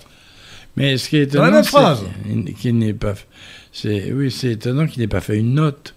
Si, ah bah, c'est la note, je vous l'ai lu, la note. Oui. Attendez, alors, je, je reviens sur le sujet parce que ça me paraît, ça me paraît fascinant. Comme, comme- c'est la- alors, dans, donc, dans, c'est le premier, euh, dans la Pléiade, la Bible est pu- est publiée en trois volumes. Là, c'est le premier volume. Et donc, euh, le, dans le chapitre 3, c'est au chapitre 3, euh, Verset. verset 5, c'est le diable, enfin le diable, c'est le serpent qui parle à Ève. Et alors, je, je lis le texte. Elohim sait que le jour où vous en mangerez, vos yeux se décideront et que vous serez comme les dieux, comme des dieux, sachant le bien et le mal. Note 5, euh, comme des dieux plutôt que comme des Elohim, le nom d'Elohim étant réservé à Dieu, sachant le bien et le mal, car il s'agit de l'arbre de la science du bien et du mal. Ça pas- ça- C'est ni queue ni tête. Enfin, c'est-à-dire. C'est de- ni tête. on un- on, dit- cho- on choisit de traduire Elohim dans un cas par Dieu, en considérant que c'est la plurale de Oui, il y majesté, a- il y a un la phrase. Il y a un présupposé monothéiste. euh, Euh, voilà, voilà, c'est on, on calque un présupposé monothéiste sur un texte qui, qui est, euh, qui est absolument polythéiste. Enfin, En tout vous cas, serez- qui- ils seront comme l'un d'entre nous. Alors en note, on dit ah oui, parle- euh, Dieu parle avec ironie, mais ça n'a aucun sens. euh, non, non. Ah bon, Dieu est rigolo.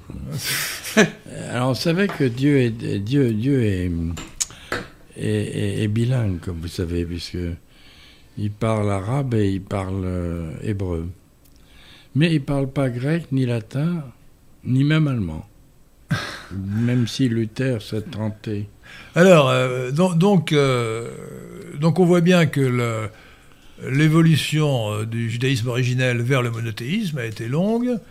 Euh, elle n'a abouti qu'après euh, l'infusion du zoroastrisme dans le, dans le judaïsme. Là, j'ai consacré euh, un article qui est, qui en ligne sur le site lesquin.fr et puis deux conférences au sujet, dont une conférence de, de- du, du 29 octobre 2022 qui est, qui est en ligne Ouais. sur le site, sur la chaîne YouTube Henri de Lesquin.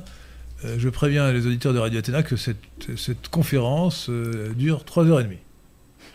J'ai battu tous mes, maximums, euh, mes maxima de, de durée de conférence. Vous n'avez pas encore égalé Fidel Castro. Euh, Fidel Castro faisait un discours sans note de 6 heures sans aucune difficulté. Pour lui, sans difficulté, je ne sais pas que- comment était Pour les l'équivalent. auditeurs. Euh, oui, alors euh, donnons la parole à Patrick Catelon pour qu'il pose des, ques- des questions sur le sujet. Nous avons une question de Maurice Seclin. Les anciens n'avaient-ils pas conscience que les Européens étaient plus proches des Iraniens que des Hébreux, puisqu'ils leur attribuaient une, as- en- une ascendance japhétite commune par opposition aux Sémites? Alors, je suis désolé de dire à Maurice Séclin que l'Européen n'existe pas.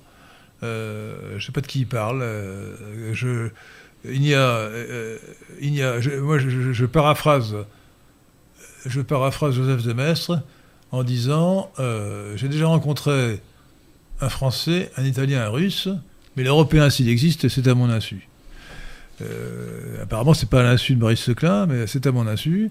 L'Européen n'existe pas. Et d'ailleurs, lisez en ligne l'article qui, euh, qui s'appelle Les dix raisons du mythe européen et qui euh, a servi d'ailleurs a été utilisé pour la, la- la vidéo que nous avons faite en décembre 2022 avec Pierre de Tirmont sur, sur le, sur le sujet, les dix raisons du mythe européen. Le- L'Europe n'existe pas. Voilà, L'Europe n'est qu'une expression géographique. Il- Voilà, il n'est pas une bonne expression géographique. Euh, donc la, la question était sur... euh, euh, sur, euh, non, non, mais alors la, la question... Non, mais attendez. la proximité. Non, mais les- les- les- dans, la, dans la terminologie biblique, il y a évidemment une distinction linguistique ou ethnique entre les sémites, ou les kémites, les sémites, et les japhétites, c'est-à-dire les indo-européens. Euh, ils connaissaient les, indo-iraniens, et, surtout les, les, les- voisins, c'est-à-dire euh, les Mèdes et les Perses, euh, et plus tard les, Pertes, les Parthes. Donc voilà, il y a une distinction très, très claire. Et avant, avant ça, d'ailleurs, même avant, avant, la, avant les Juifs, il y avait les Hittites.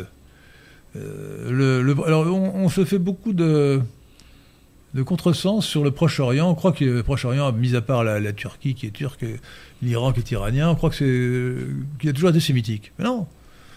Euh, les, euh, les, les, les Sémites sont arrivés assez, tôt, mais euh, les, Hittites, qui étaient donc des, Indo-Européens, une branche disparue, sont arrivés vers 2200 ou ou 2300 avant Jésus-Christ, ont occupé l'Asie mineure. Ils ont été détruits par les peuples de la mer, qui étaient d'autres Indo-Européens au XIIe siècle avant Jésus-Christ. Et venus du nord, sont arrivés des, euh, des, comme ils s'appelaient eux-mêmes, euh, qui sont les mêmes que les Indo-Aryas de- qui ont conquis l'Inde, et pas les mêmes que les Iraniens, et qui ont créé plusieurs peuples, enfin comme les, les Francs ont créé la, France, sauf qu'ils ils ont probablement gardé leur langue. Euh, on en connaît au moins trois, les Hyksos, les Mitanniens et les Cassites, sachant que les Hyksos euh, ont, ont gouverné l'Égypte entre moins 1800 et moins, moins 1600. Alors c'était une population composite, l'aristocratie était euh, d'origine indo-européenne, et le peuple était euh, asianique, comme on Ce dit. qu'il pouvait. Euh, les- les- L'empire du Mitanni était la même, enfin, le royaume du Mitanni qui occupait la Syrie actuelle à peu près, hein, était au- aussi indo-européen. Et les Cassites, euh, les Cassites, alors c'était aussi vers moins 1600, euh, ont créé une dynastie qui a gouverné Babylone, enfin la Mésopotamie, pendant plusieurs siècles. hein. Euh, Donc la présence indo-européenne est extrêmement ancienne. Et puis, j'ai oublié, attendez, les peuples de la mer qui ont envahi, ravagé le Proche-Orient, détruit, euh, dé- détruit Mycène en Grèce, détruit Atouza, la capitale de l'Empire hittite en, Asie mineure, la Turquie actuelle, euh, ont donné naissance à l'Arménie. L'Arménie, sont des peuples, une branche des peuples de la mer qui ont occupé le, le royaume d'Urartu et qui sont encore parmi nous. Euh, après, mal- malheureusement, les, populicides exercés par les, par les Turcs. Et aussi les Philistins qui ont leur nom la Palestine. C'est-à-dire que la, Palestine, où a été créé l'État d'Israël, tire son nom d'un peuple indo-européen, les, Philistins, qui ont disparu au VIe siècle avant Jésus-Christ euh, par ex- extermination euh, ou déportation effectuée par les, Assyriens. Donc, oui, autre question? Euh, oui, nous avons une autre question de Maurice Seclin. Ah, Décidément, Maurice Seclin est Décidément, oui, il Très bien. Comment traduire C'est c'est-à-dire que pour s'excuser d'avoir dit européen, Je pense, oui. Et il, il a précisé un peu plus tard qu'il parlait des locuteurs de, de, de langue eh indo-européenne. ben, il fallait dire indo-européen et pas européen. Ou aria. Donc, euh, Maurice Seclin nous demande comment traduire l'hébraïsme dans les siècles des siècles en bon français. Écoutez, dans les siècles des siècles, moi je ne sais pas comment il faut le traduire en bon français. Je, sais que le siècle des siècles, ça vient euh, mais surtout, on le trouve, dans le, sauf erreur de ma part, dans le Nouveau Testament. Donc euh, c'est du grec. Le Nouveau Testament était entièrement écrit en grec, il faut le savoir.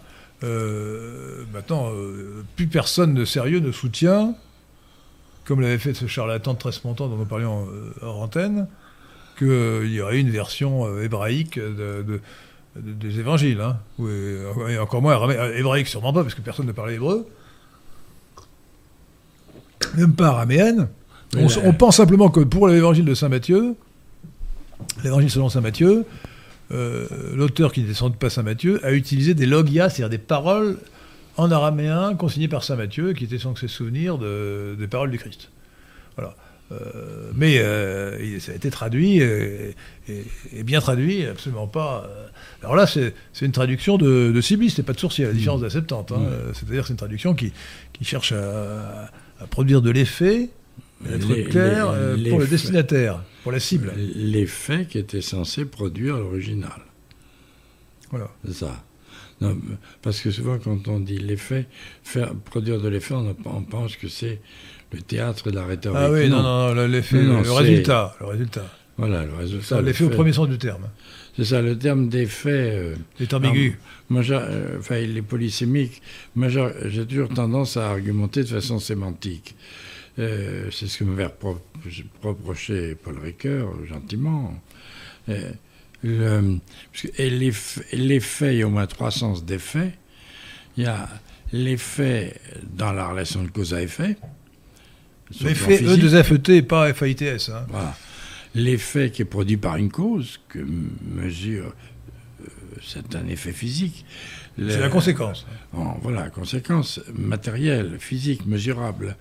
Euh, Il y a l'effet, euh, que je dirais au sens esthétique ou sémantique, qui est euh, un énoncé produit un effet au sens où il est compris. Il est compris, mais de plusieurs façons éventuellement. Et puis, faire de l'effet, c'est chercher à, euh, À épater. voilà, faire une sorte d'inflation rhétorique. Hmm. Euh, Et, et alors effectivement, euh, très souvent, les, dans les argumentations, dans la réflexion, euh, la, la polysémie des termes est constante et, et il est souvent très utile de préciser le sens. Euh, alors on peut soit le préciser explicitement, ce qui est un peu lourd, soit on agence... En note en bas de page, par- entre parenthèses. Oui, ou bien, ou alors on agence sa phrase de telle sorte que les, les autres sens, les sens adventistes, sont neutralisés. Ce qui implique euh, un travail d'écriture, euh, d'attention. euh, Ah ben, la traduction est un art, c'est une science, mais c'est aussi un art. et voilà, et, et l'écriture, d'ailleurs, moi j'avais fait un, un texte dont je suis assez content, qui, que j'avais intitulé, que j'avais intitulé La traduction comme paradigme de l'écriture. Oui, c'est très, c'est très juste. Alors, euh, je voudrais maintenant, toujours sur l'Ancien Testament, à moins qu'il y ait une question brûlante qui vous... Mais Maurice Seclin ré- répond euh, oui. par rapport à la question précédente, à la réponse. Le Nouveau Testament est écrit dans un grec plein d'hébraïsmes, d'après les Septante sourcistes, et c'est tout le problème. Les siècles des siècles est bien un hébraïsme. Donc, euh, sais pas si- Ça, c'est la thèse de ça.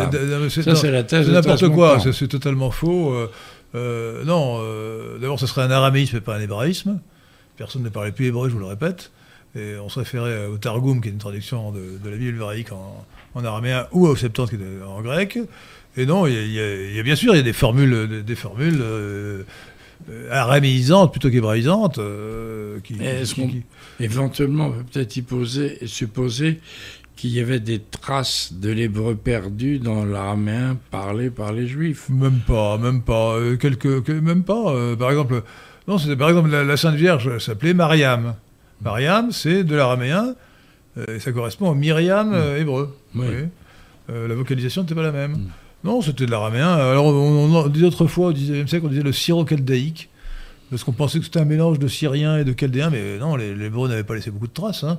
Euh, il était abandonné au VIe siècle avant Jésus-Christ, hein, je vous rappelle. hein. C'est pour ça que la, Et, et- et- et de- depuis. euh, et ensuite, euh, bah, les, les- les- les Juifs ont vécu euh, dans un univers euh, qui parlait araméen, puisque le, le- la langue officielle, de, bizarrement, la langue officielle de l'Empire perse, c'était l'araméen, et pas le perse.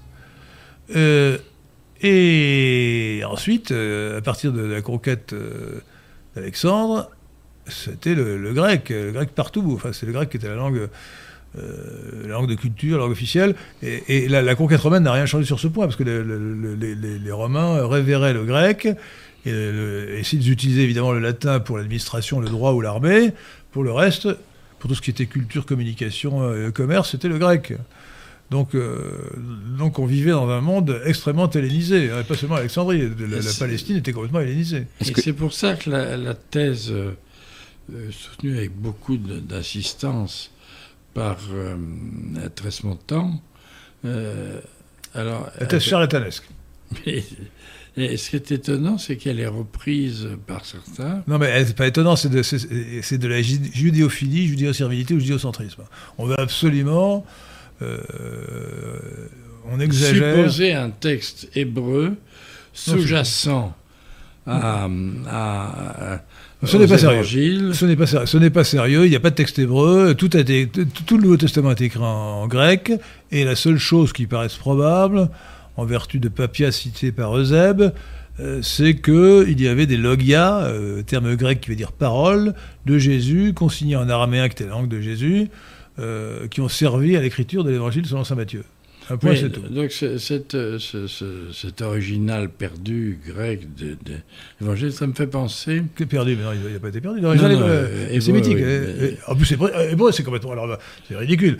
On, aurait- pourrait imaginer un, un- un original en araméen, mais pas en hébreu. C'est complètement idiot. Voilà, ça, si je peux me permettre pour un petit peu dériver. Non, mais ni, ni Jésus ni Jabot ne parlaient un mot d'hébreu. Il, par- enfin, parlait, il Voilà. parlait pas, il parlait araméen. Voilà. Et donc, pour un petit peu euh, dé- dérider les choses, je vais faire une analogie. C'est-à-dire que euh, dans mon livre, dans Sorcier ou Cibliste, Les profondeurs de la traduction, euh, voilà, Les profondeurs d'attraction, dont la troisième édition vient de paraître aux belles lettres. que je vous conseille de lire, il est passionnant. Nous avions fait une émission d'ailleurs autrefois, je crois que c'était à Radio Courtoisie sur le Oui, sujet. oui, oui, c'était. Et d'ailleurs, je suis très heureux qu'un livre comme, comme celui-là connaisse une troisième édition. C'est un peu inespéré. Et alors, en tout cas, j'envisage le cadre de la fameuse formule de Hamlet to be or not to be, that is the question. Et alors. euh, Ah, attends, il faut traduire parce que là, sinon, vous allez avoir euh, euh, être ou ne pas être, c'est voilà la question. alors, Mais la bonne traduction, vous voyez, c'est vivre ou mourir.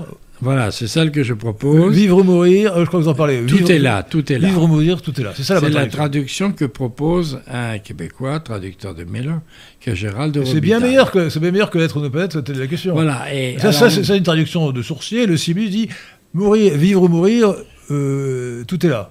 Voilà, Ça, ça, c'est- la proposition, c'est la proposition de, C'est bien mieux que ce qu'a écrit euh, de, de Shakespeare. Gérald hein. Robitaille, que- à laquelle je fais écho. Et alors, bon, si je peux me permettre, donc je poursuis un petit peu la chose. Attendez, mais je, je, je peux pour bien que vous compreniez bien la différence entre sourcier et cibliste. Le sourcier va, va- va- va prendre l'anglais to be or not to be, that is the question. Il va le traduire mot à mot. Il va dire être ou ne pas être, telle est la question. Voilà. Le, ci- le cibliste va chercher la formule qui rend le mieux l'esprit du sens, et il va donc tra- traduire, par exemple, euh, euh, vivre ou mourir, tout est là. Voilà, et c'est, et c'est, autre chose. Hein. c'est plus, C'est- beaucoup plus euh, concevable dans la mesure On améliore, on, on où, où améliore la question où Hamlet se pose la question de savoir s'il allait continuer à vivre après ce scandale. Alors, être, alors en plus, je trouve que être ou ne pas être, d'abord, on sent, on a l'impression que c'est du Heidegger ou du Sartre, ou, Rien à voir. ou, ou un bellement être ou ne pas être. Bon, et on n'imagine pas quelqu'un qui se pose la question de son suicide se, se dise ça. Alors moi, j'aurais tendance à dire plutôt que vivre ou mourir, vivre ou ne pas vivre. Ce serait peut-être la traduction. J'améliorerais, si je peux me permettre, la traduction de Gérald Robica. Robitaille. Vivre ou ne pas vivre, tout est là.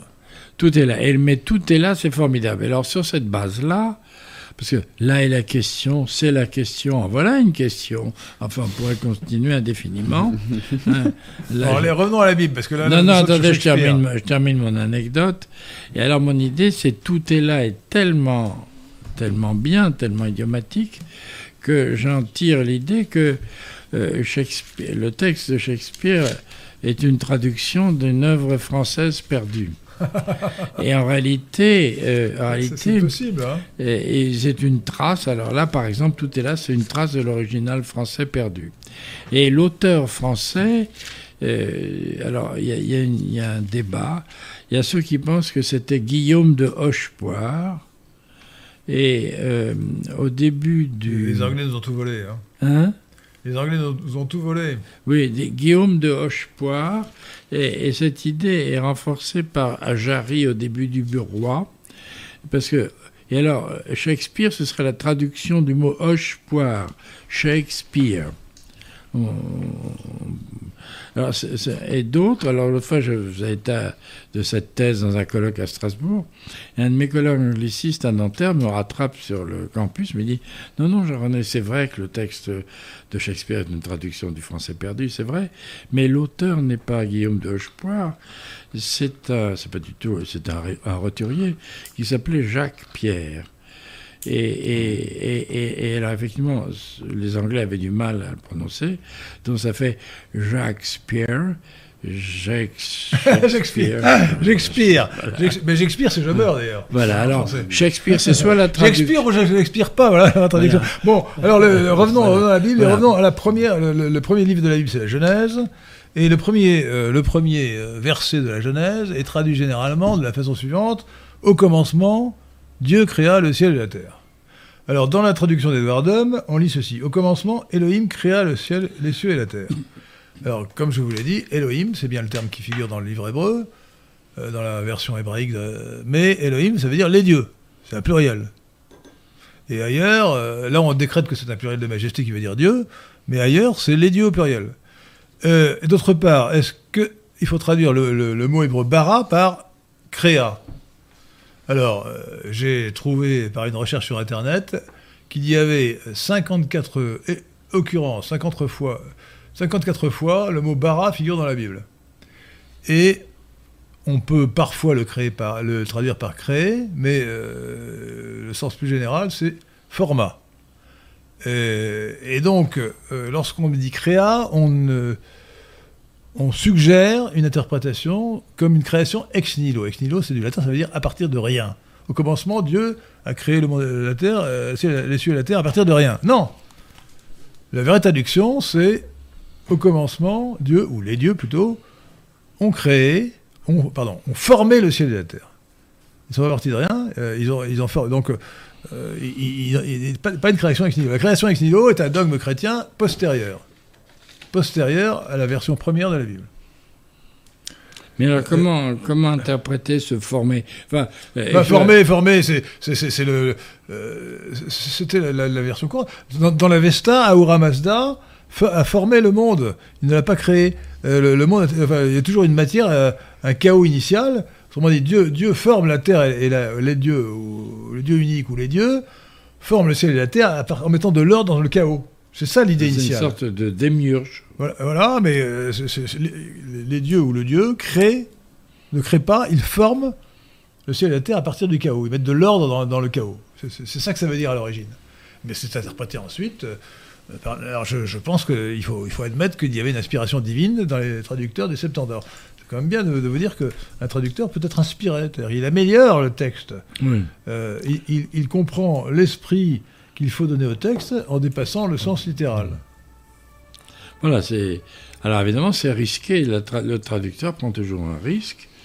Et on peut toujours leur dire, mais ce n'est pas le texte. Sauf que le texte euh, permet, euh, appelle, non seulement permet, mais appelle plusieurs Alors, interprétations. Une raison supplémentaire de, de reprendre la, la- la Septante, c'est que la Septante a amélioré le texte hébraïque. La Septante dit euh, au commencement Dieu a créé le ciel et la terre, euh, mais c'est une, interprétation. c'est- l'esprit du texte tel qu'il faut l'interpréter par une projection certes euh, rétrospective, mais en fonction de la finalité de, de la Bible qui était d'arriver au, au Christ et, euh, et au Nouveau Testament euh, et au christianisme. Ça, c'est le. La position euh, Et, base. même en remontant d'un cran pour arriver à un monothéisme, euh, Un seul Dieu. Voilà, un seul Dieu. Un seul Dieu pour tous les hommes. Voilà. Et non pas un dieu ethnique euh, qui, qui- qui est le seul dieu des juifs.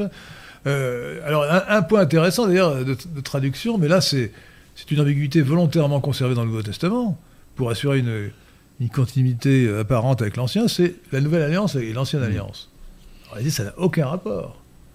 Euh, Il faut d'ailleurs lire, euh, s'il y a une chose à lire dans la Bible, en priorité, à mon avis, c'est le chapitre 3 de la deuxième épître aux Corinthiens. Après les évangiles, évidemment, on me dirait, parce que c'est là que Saint Paul oppose l'ancienne alliance euh, à la nouvelle alliance comme la lettre à l'esprit.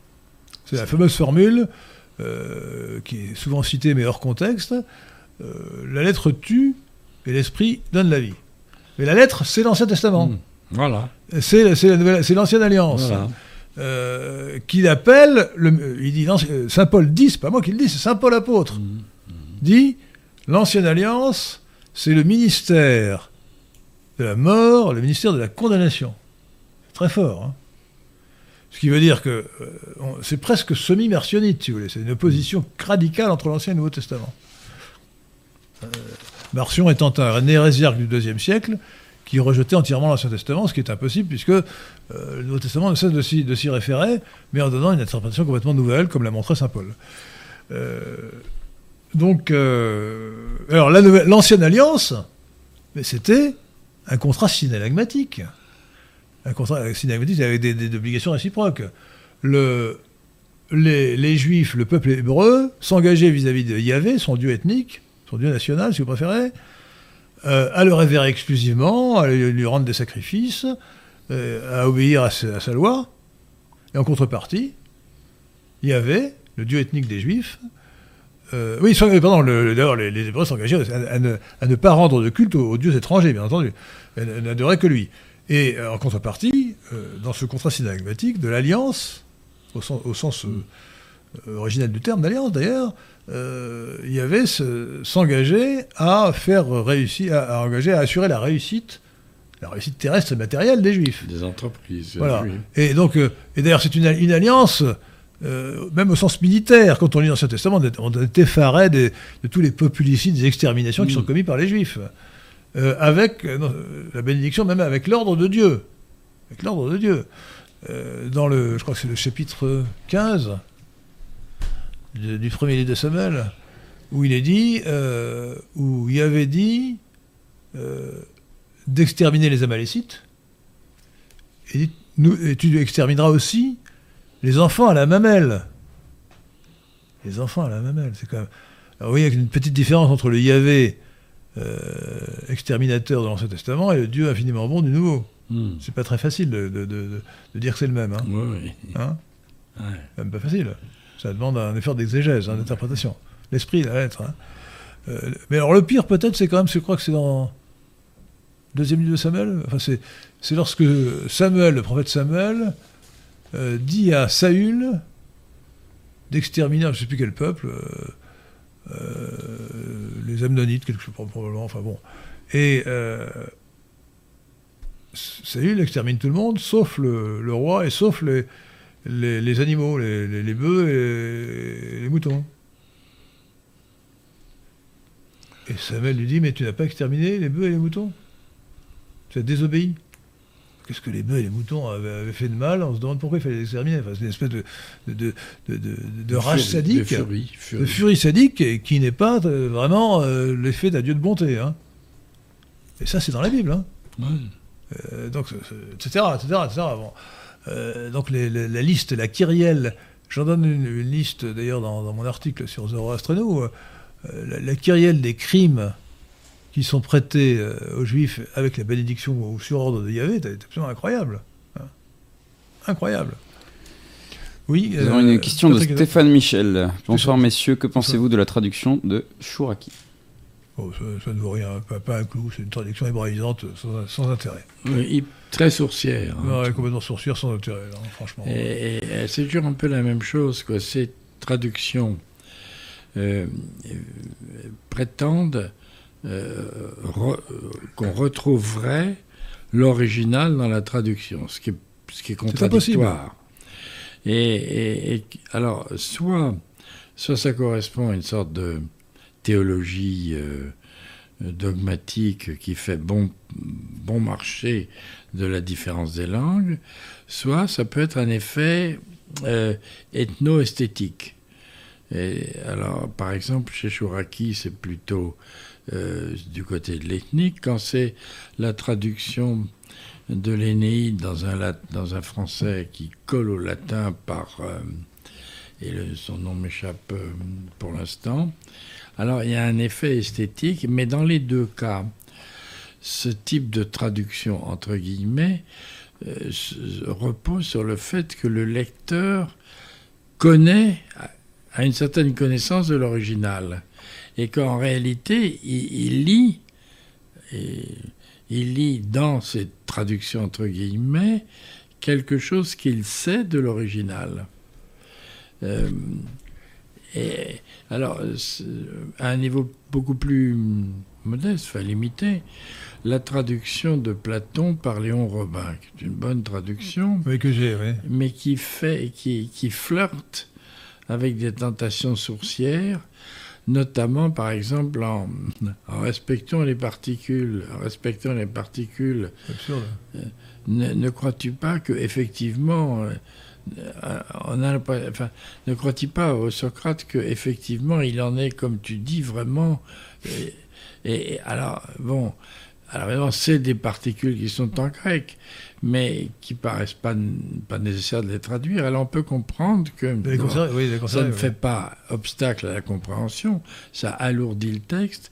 Et alors on peut dire aussi que ça s'adresse à un public qui, pendant un certain temps, avait une familiarité avec le grec et qui trouvait plaisant de... De retrouver le grec De à travers le français. hein.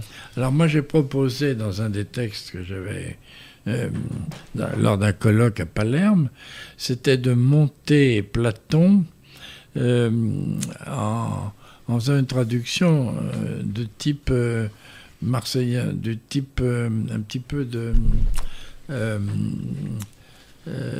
comment s'appelle-t-il l'auteur du Midi si formidable la maison de mon père etc non, non. Pagnol. Pagnol.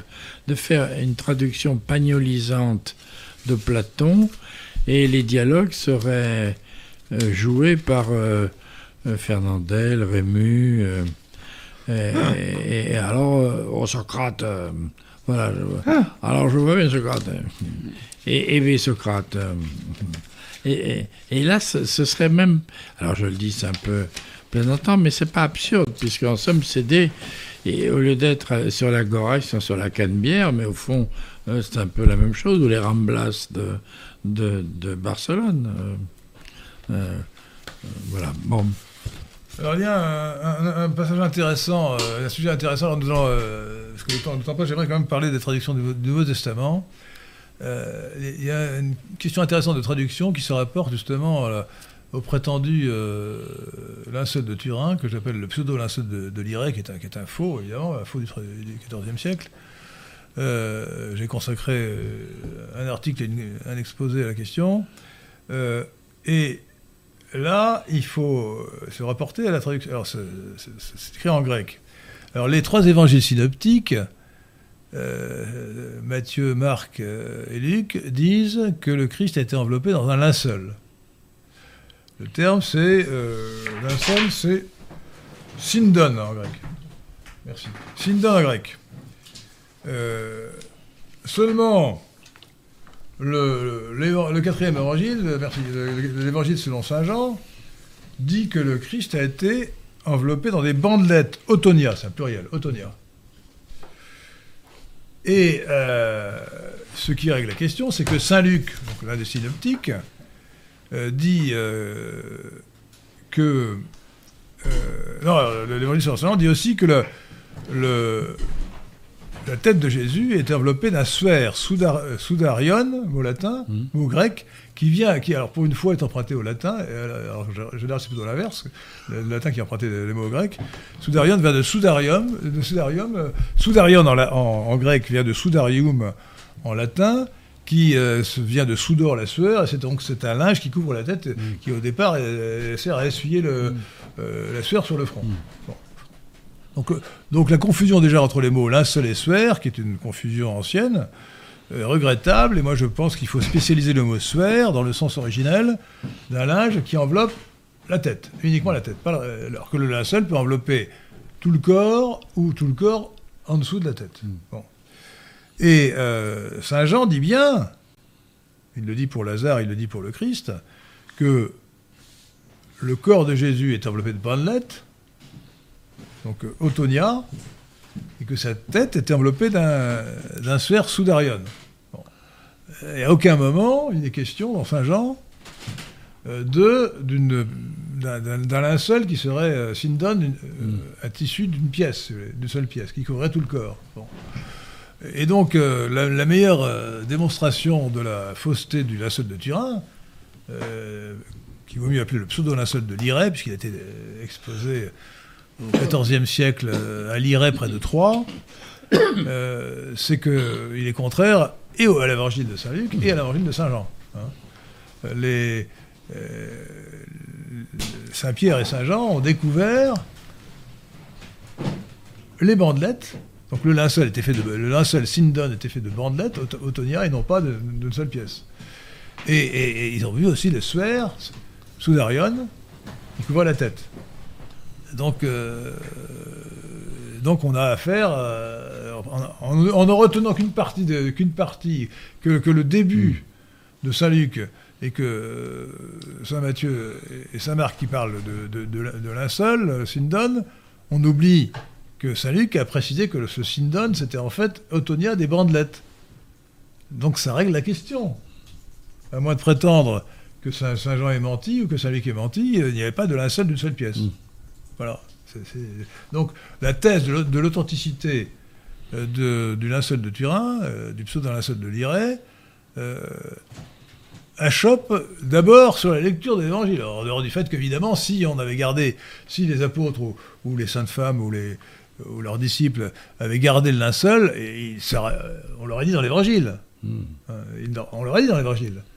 Euh, on l'aurait dit après. Enfin, je veux dire, c'est- une thèse complètement absurde. donc, voilà. Euh, Il suffit de lire honnêtement l'évangile, et si possible en grec, pour voir à quel point ça ne tient pas debout. Alors, mais quand on lit une traduction, y compris la, la traduction de le, le maître de Sassy, il traduit bordette par linceul. Hmm. Ça, c'est un faux sens. C'est, ça veut dire des bandelettes, ça veut pas dire linceul. D'autant plus que dans, la- la- le récit de la résurrection de Lazare, on dit bien que ce sont des, bandelettes qui entourent ses, bras et ses jambes. Autonia. Donc on a, euh, on déforme le texte en disant euh, linceul pour Autonia, et en plus euh, on est obligé de dire, euh, de parler du sphère dans l'évangile de Saint Jean pour dire que le Saint Pierre a vu le sphère qui avait couvert la tête du Christ.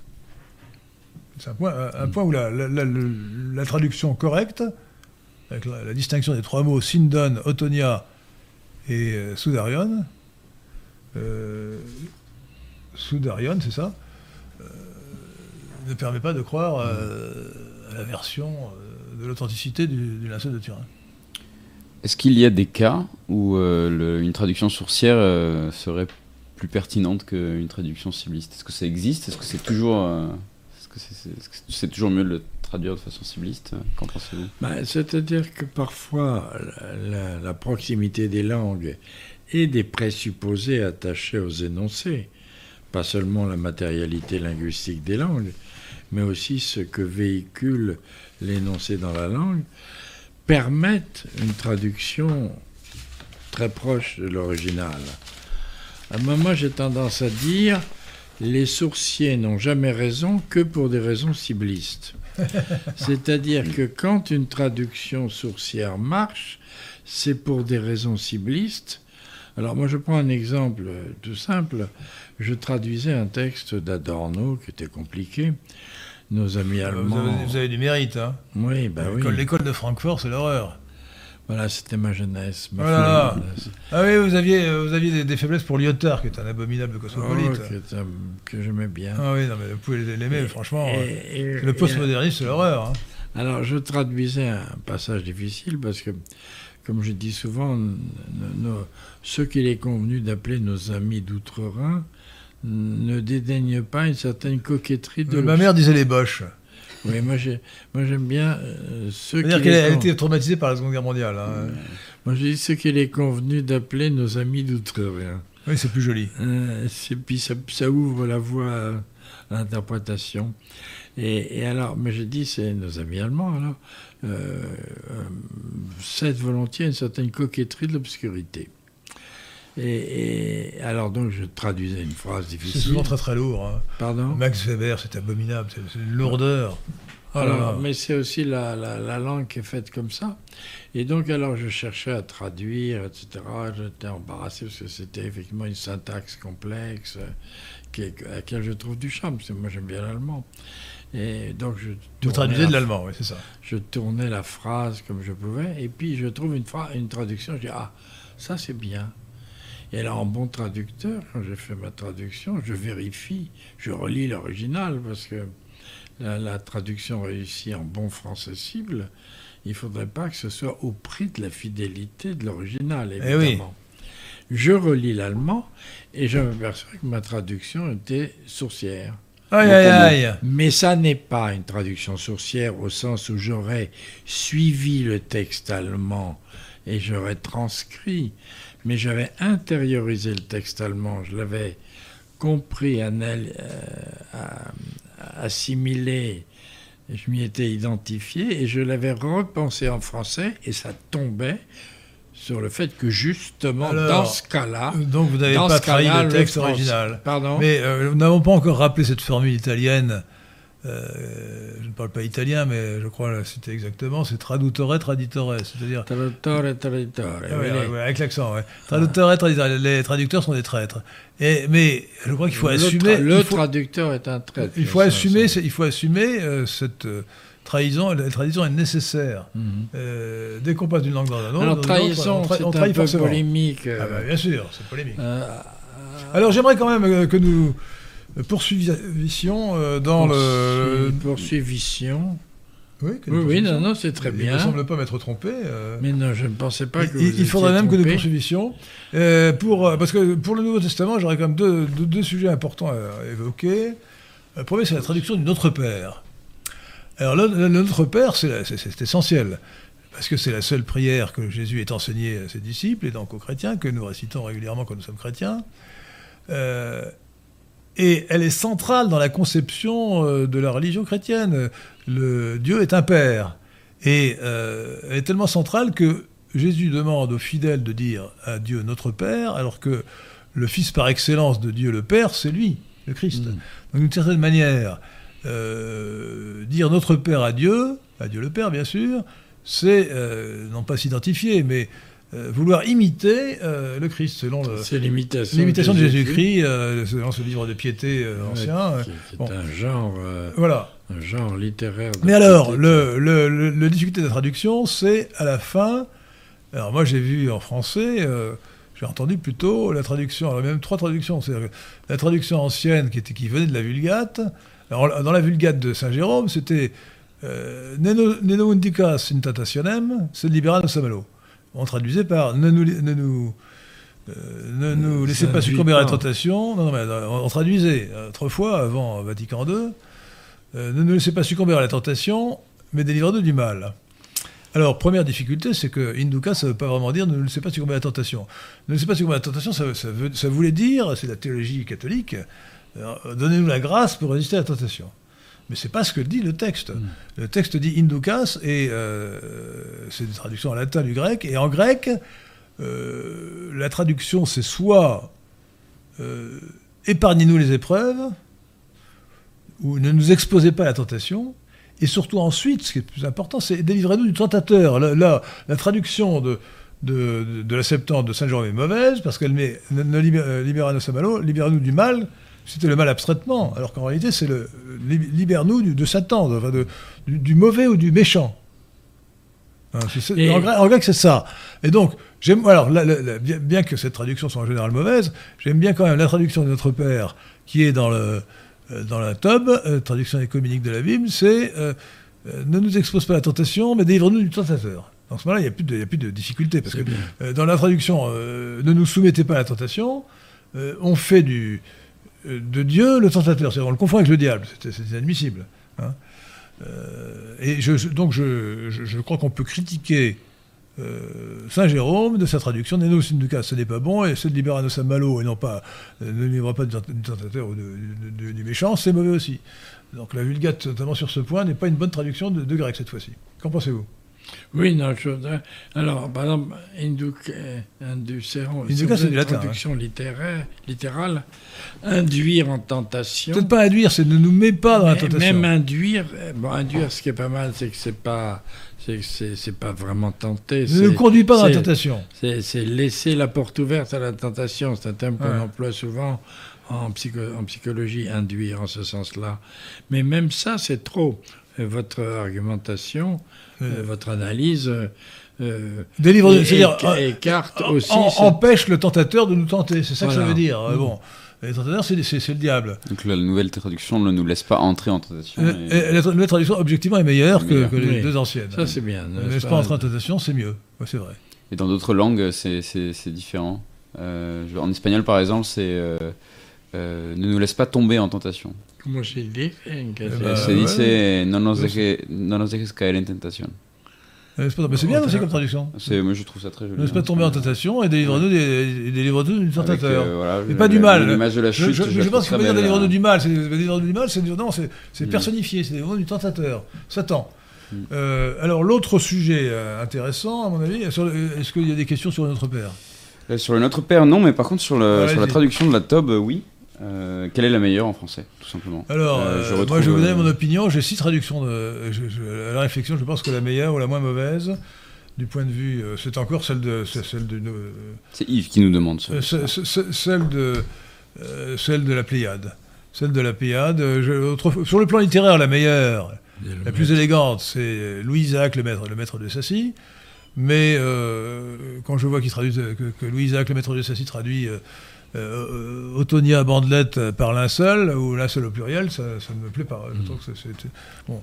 Donc ça n'est pas idéal comme traduction, euh, ni pour l'Ancien ni pour le Nouveau Testament. Euh, euh, alors, d'une manière générale, avant avant de passer peut-être, euh, avant de revenir au Nouveau Testament, je voudrais quand même ne pas oublier de signaler une chose. J'ai parlé de l'é- l'édulcoration, esclave qui devient serviteur.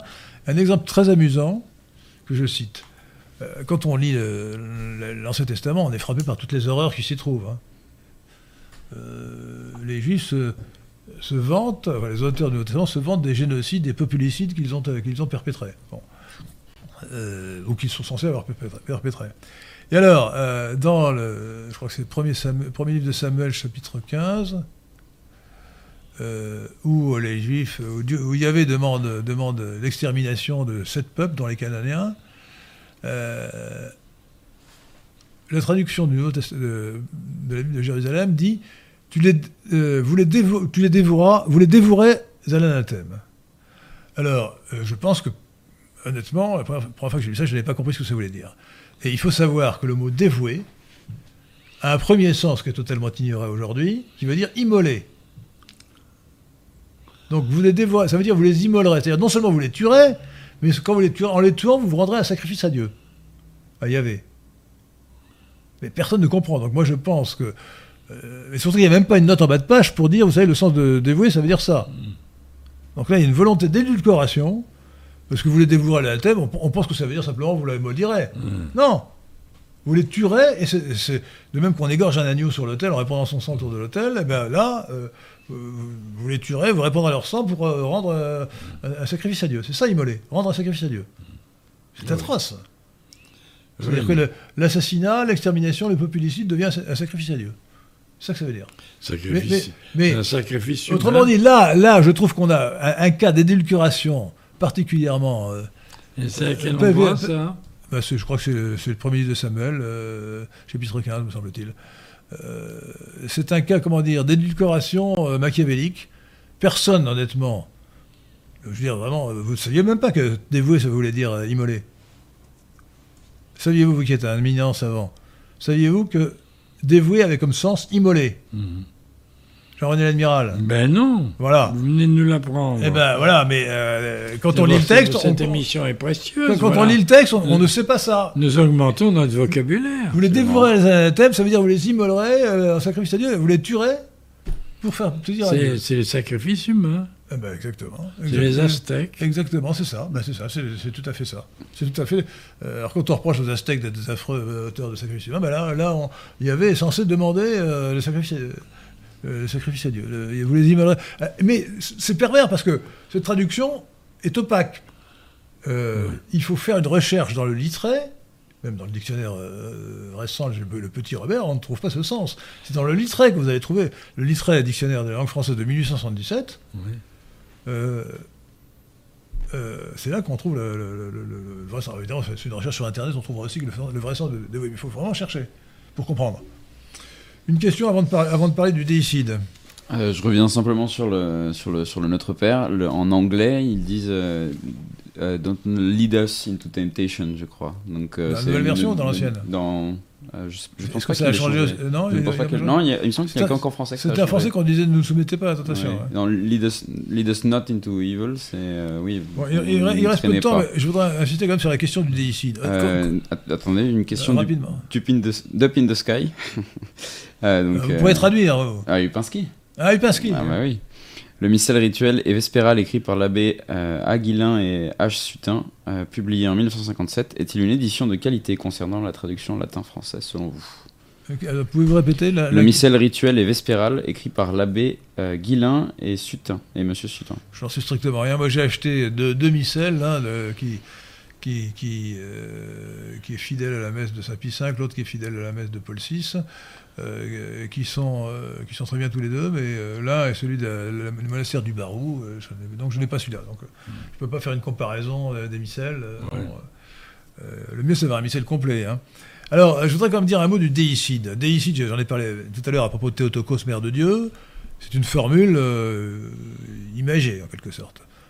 Dieu, on ne peut pas tuer Dieu. En revanche, le Nouveau Testament, et plus précisément l'Évangile, l'Évangile de la Passion, nous apprend que Dieu a été mis à mort.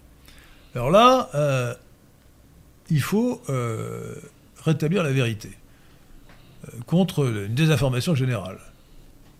Il est clair, quand on lit le Nouveau Testament intégralement, que il impute la responsabilité de la mise à mort de Jésus-Christ, non seulement aux Juifs qui étaient présents devant Pilate, mais aux Juifs en général. Ça ne fait aucun doute. Et pour dire le contraire, comme euh, l'a fait le Concile Vatican II, il faut, il faut nier, il faut retourner le dos au texte du Nouveau Testament. Euh, alors, euh, pour effacer, je ne sais plus qui a dit d'ailleurs que dans le dans l'évangile de Saint Jean, le mot juif veut pratiquement dire, pratiquement synonyme de ennemi du Christ. Bon. Il faut voir, lisez l'évangile de la Passion selon Saint Jean. Les, les juifs réclament à cinq fois de suite la mise à mort de, Jésus, et puis il est innocent, je m'en lave les mains, etc. Et c'est simplement lorsqu'il lui dit, si tu continues, nous allons te dénoncer à, Rome, que ce haut fonctionnaire, évidemment, a peur pour ses fonctions. Euh, et donc, euh, il dit, bon, ben voilà, je, le, condamne à mort, mais c'est parce bien parce que vous le demandez. hein. Et mais tout le temps, euh, on lit dans l'Évangile, les Juifs veulent le mettre à mort, les pharisiens, les, les pharisiens, les scribes veulent tuer Jésus. Euh, c'est- répété de nombreuses fois. Et dans l'Évangile selon saint Matthieu, les Juifs disent que son sang retombe sur nous et sur nos descendants euh, jusqu'à la septième génération, c'est-à-dire indéfiniment. Bon. Alors, euh, on trouve d'ailleurs des phrases encore plus précises dans Saint Paul. Saint Paul, c'est la première épître aux, aux Thessaloniciens, chapitre, chapitre 15, versets 14 à 16. Je lis. Mes frères, donc Saint Paul s'adresse aux Thessaloniciens, c'est-à-dire aux habitants de Thessalonique, en Grèce, aujourd'hui Salonique. Donc c'est Saint Paul. qui- Thessalonique. Oui, mais à l'époque. Sal- c'est- oui, Salonique, c'est la c'est- le- nom récent. C'est ce que disent les Turcs. Oui, mais en grec, on dit Ah bon, Thessaloniki. bah, moi, je, moi, je- moi, je dis Thessalonique. Alors, donc, il s'adresse aux habitants de je, moi, Thessalonique. je suis grec, hein, Alors- plus grec que turc. hein. Alors, euh, il dit ceci. Mes frères, vous avez souffert les mêmes persécutions de la part de vos concitoyens que les églises de Judée ont souffert de la part des Juifs. Les Juifs qui ont tué même le Seigneur Jésus, ses prophètes, ses prophètes, ses apôtres, euh, qui nous ont persécutés, qui ne plaisent point à Dieu, attendez, ces Juifs qui ont tué le Seigneur Jésus, qui nous ont persécutés, qui ne plaisent point à Dieu, qui sont les ennemis du genre humain, ou de tous les hommes, qui nous empêchent d'annoncer aux gentils la parole qui va les sauver, pour combler ainsi la mesure de leurs péchés, car la, colère, de Dieu est tombée sur eux et il demeurera jusqu'à la fin. Voilà le texte, qui est précis, net et clair. Or, dans les traductions que vous verrez, alors, première, première, euh, première euh, contresens euh, délibéré, scandaleux, dans- dans la, dans la Bible de Jérusalem ou dans la Bible dans la Tob, on rajoute le quand. C'est-à-dire un mot qui n'existe. J'ai vérifié dans le texte grec, hein, enfin, auprès d'un helléniste. Et, C'est-à-dire que il est écrit donc dans l'épître en question de, de l'apôtre saint Paul. les Juifs donc sont les ennemis du- de tous les hommes ou du genre humain. Euh, ils nous empêchent d'annoncer aux gentils la parole qui va les sauver. Euh, et on rajoute quand dans ces fausses traductions. Ils sont les ennemis du genre humain quand ils nous empêchent Hmm. de, de prêcher la parole aux gentils. C'est-à-dire que on transforme une illustration en restriction. C'est un contresens délibéré.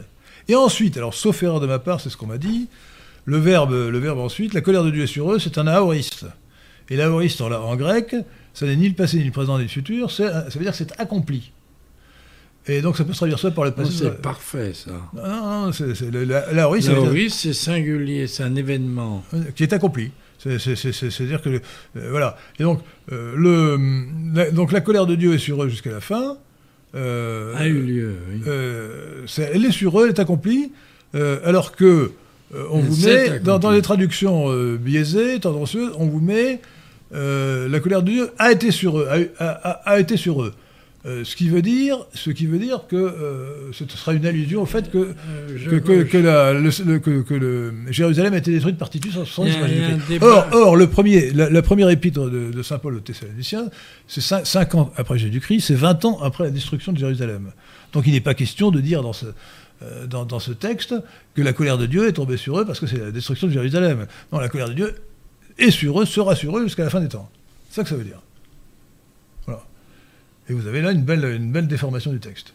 Aille- Ailleurs, dans certains, euh, je me rappelle, ça n'est pas dans les traductions des Bibles que j'ai, j'ai vu dans un, vous savez que dans les, dans les hôtels, on met souvent des, des Bibles, on en mettait en tout Ouais. cas, et dans un hôtel, euh, j'avais vu une Bible en anglais, et on traduisait, on remplaçait le mot juif par judéen. En anglais, c'était Judeans. Jews, non pas Jews, mais Judeans. Bon, c'est vraiment n'importe quoi. Le texte, hébreu, le texte, grec dit juif, il ne dit pas judéen. Judéen est un terme qu'on peut la rigueur employer à l'époque où il y avait le royaume de Juda au sud, le royaume de Samarie euh, au nord, ou le royaume d'Israël à Samarie au nord, euh, pour distinguer les Judéens des, Samaritains ou des Israélites du nord. Bon. Mais sinon, c'est le terme vrai, c'est juif. Et pas du tout judéen. Et j'ai même vu pire dans la top, justement, on remplace juif par les dirigeants des juifs. Ça n'est pas du tout dans le texte. Mais c'est vraiment, c'est une traduction euh, judéophile et judéo-servile qui est complètement contraire au texte. C'est un contresens. Là, c'est traduttore traditore. Alors là, c'est euh, une tra- traduction volontaire.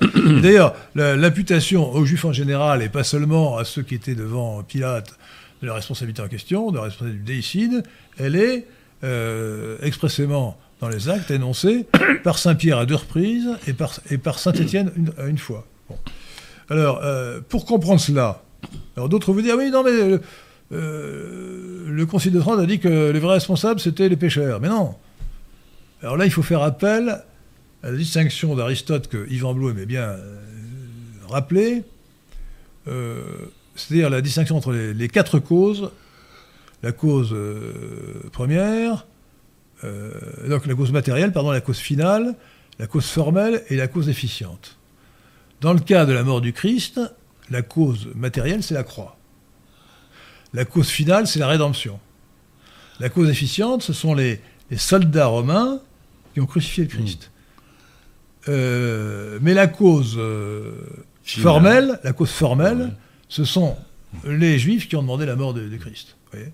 Et le fait que la cause finale, la rédemption, euh, ce soit donc, le- ce soit donc les pécheurs qui sont, qui, qui sont la cause finale, par la rédemption, ne change rien au fait que la cause formelle, ce sont les Juifs qui ont demandé la mort de, Christ. Et, un autre argument, c'est dans le, récit de la Passion selon Saint Jean.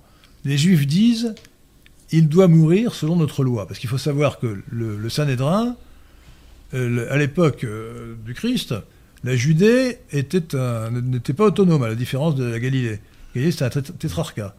Euh, la Judée, c'était une province romaine administrée directement par un, pro- un proconsul, ou un, ou un proconsul qui était Ponce Pilate. Administration directe. Donc les, les tribunaux euh, juifs n'avaient pas le droit de condamner à mort. La, peine de mort était réservée aux Romains. Et comme il fallait condamner à mort Jésus, ils étaient obligés de demander à- aux Romains de le condamner à mort. Sinon, ils n'auraient pas pu l'exécuter. Et il doit mourir selon notre loi. Pourquoi? Parce que le Lévitique dit bien qu'un blasphémateur doit être condamné à mort. Or, celui qui se dit Messie, qui par définition n'est pas le Messie, parce que s'ils sont juifs et non chrétiens, euh, c'est qu'ils pensent que Jésus, le Christ, n'était pas, le Christ, n'était pas le Messie, euh, il, a, donc blasphémé en disant qu'il était le Christ. Donc, il doit être condamné à mort d'après leur loi. Donc, tout juif religieux aujourd'hui, je ne parle pas d'un juif en général, je parle d'un juif religieux, euh, qui, considère qu'il faut appliquer la, loi juive, doit considérer que euh, le, Jésus devait être condamné à mort comme blasphémateur. Et, donc, de ce point de vue-là, moralement, il est co-responsable de la condamnation à mort de Jésus, en vertu, en vertu de la loi juive. C'est QFD. Voilà, écoutez, il nous reste deux minutes, je pense qu'il faut nous arrêter là. faut nous arrêter là et puis je j'en profite euh, pour remercier tous nos tipeurs, tous, tous, tous, euh, tous les dons, tous les donateurs. Donc euh, j'ai une liste à- que je vais vous lire. Je vais Rapidement. remercier très Vous rapidement. êtes obligé de déborder 21h, je suis désolé. Oui, Euh, je me dépêche. euh, Merci. Vous débordé Il là. reste hein. 3 minutes. Merci beaucoup, euh, merci beaucoup à notre mécène, le comte du Monténégro, à notre bienfaiteur, le Denis Larenne. Merci beaucoup à tous les gardiens de la cité. Donc euh, Bamézu, Un pêcheur en Babylone, Azarat, Alain Gillard, Elie Soucoupe, Hélène Gabriel, Bertrand Prenat, euh, Logos Demos, Baptiste, GT, François Yves, Leandro Con- Cognoloto, Pétula France, Robin Pierron, Gilles Martin, Thibaut Grimbach. Et merci aux tipeurs qui sont Reitnep74, Baudouin, Michael, Adeline, J, Jérôme, Gaucho, le gaucher droitier, Saphir, C++, Alix et Elogan. Merci beaucoup. Alors, À vous. Il nous reste une minute, donc je vous invite à venir nombreux à la prochaine rencontre du jeudi sur le thème de l'état de droit. L'état de droit contre la démocratie qui sera, fait par- qui sera faite par Ilham Benassa. Euh, La date euh, avait été repoussée parce qu'à cause de la grève, elle n'a pas pu avoir lieu au mois dernier. Donc elle aura lieu jeudi prochain, le 20, euh, le 20 avril 2023, jeudi prochain, à 19h au CDH, euh, dans l'appartement du Carrefour de l'Horloge, 4 rue de Stockholm, Paris 8e. 4 rue de Stockholm, Paris 8e. Venez nombreux. Merci euh, Jean-René L'Admiral, Mm, merci, Merci, Patrick à, Catalan, merci Pierre de Tirement pour avoir réalisé cette émission avec moi. merci à beaucoup. Henri de Lesquin, merci à- au sympathique assistant du président.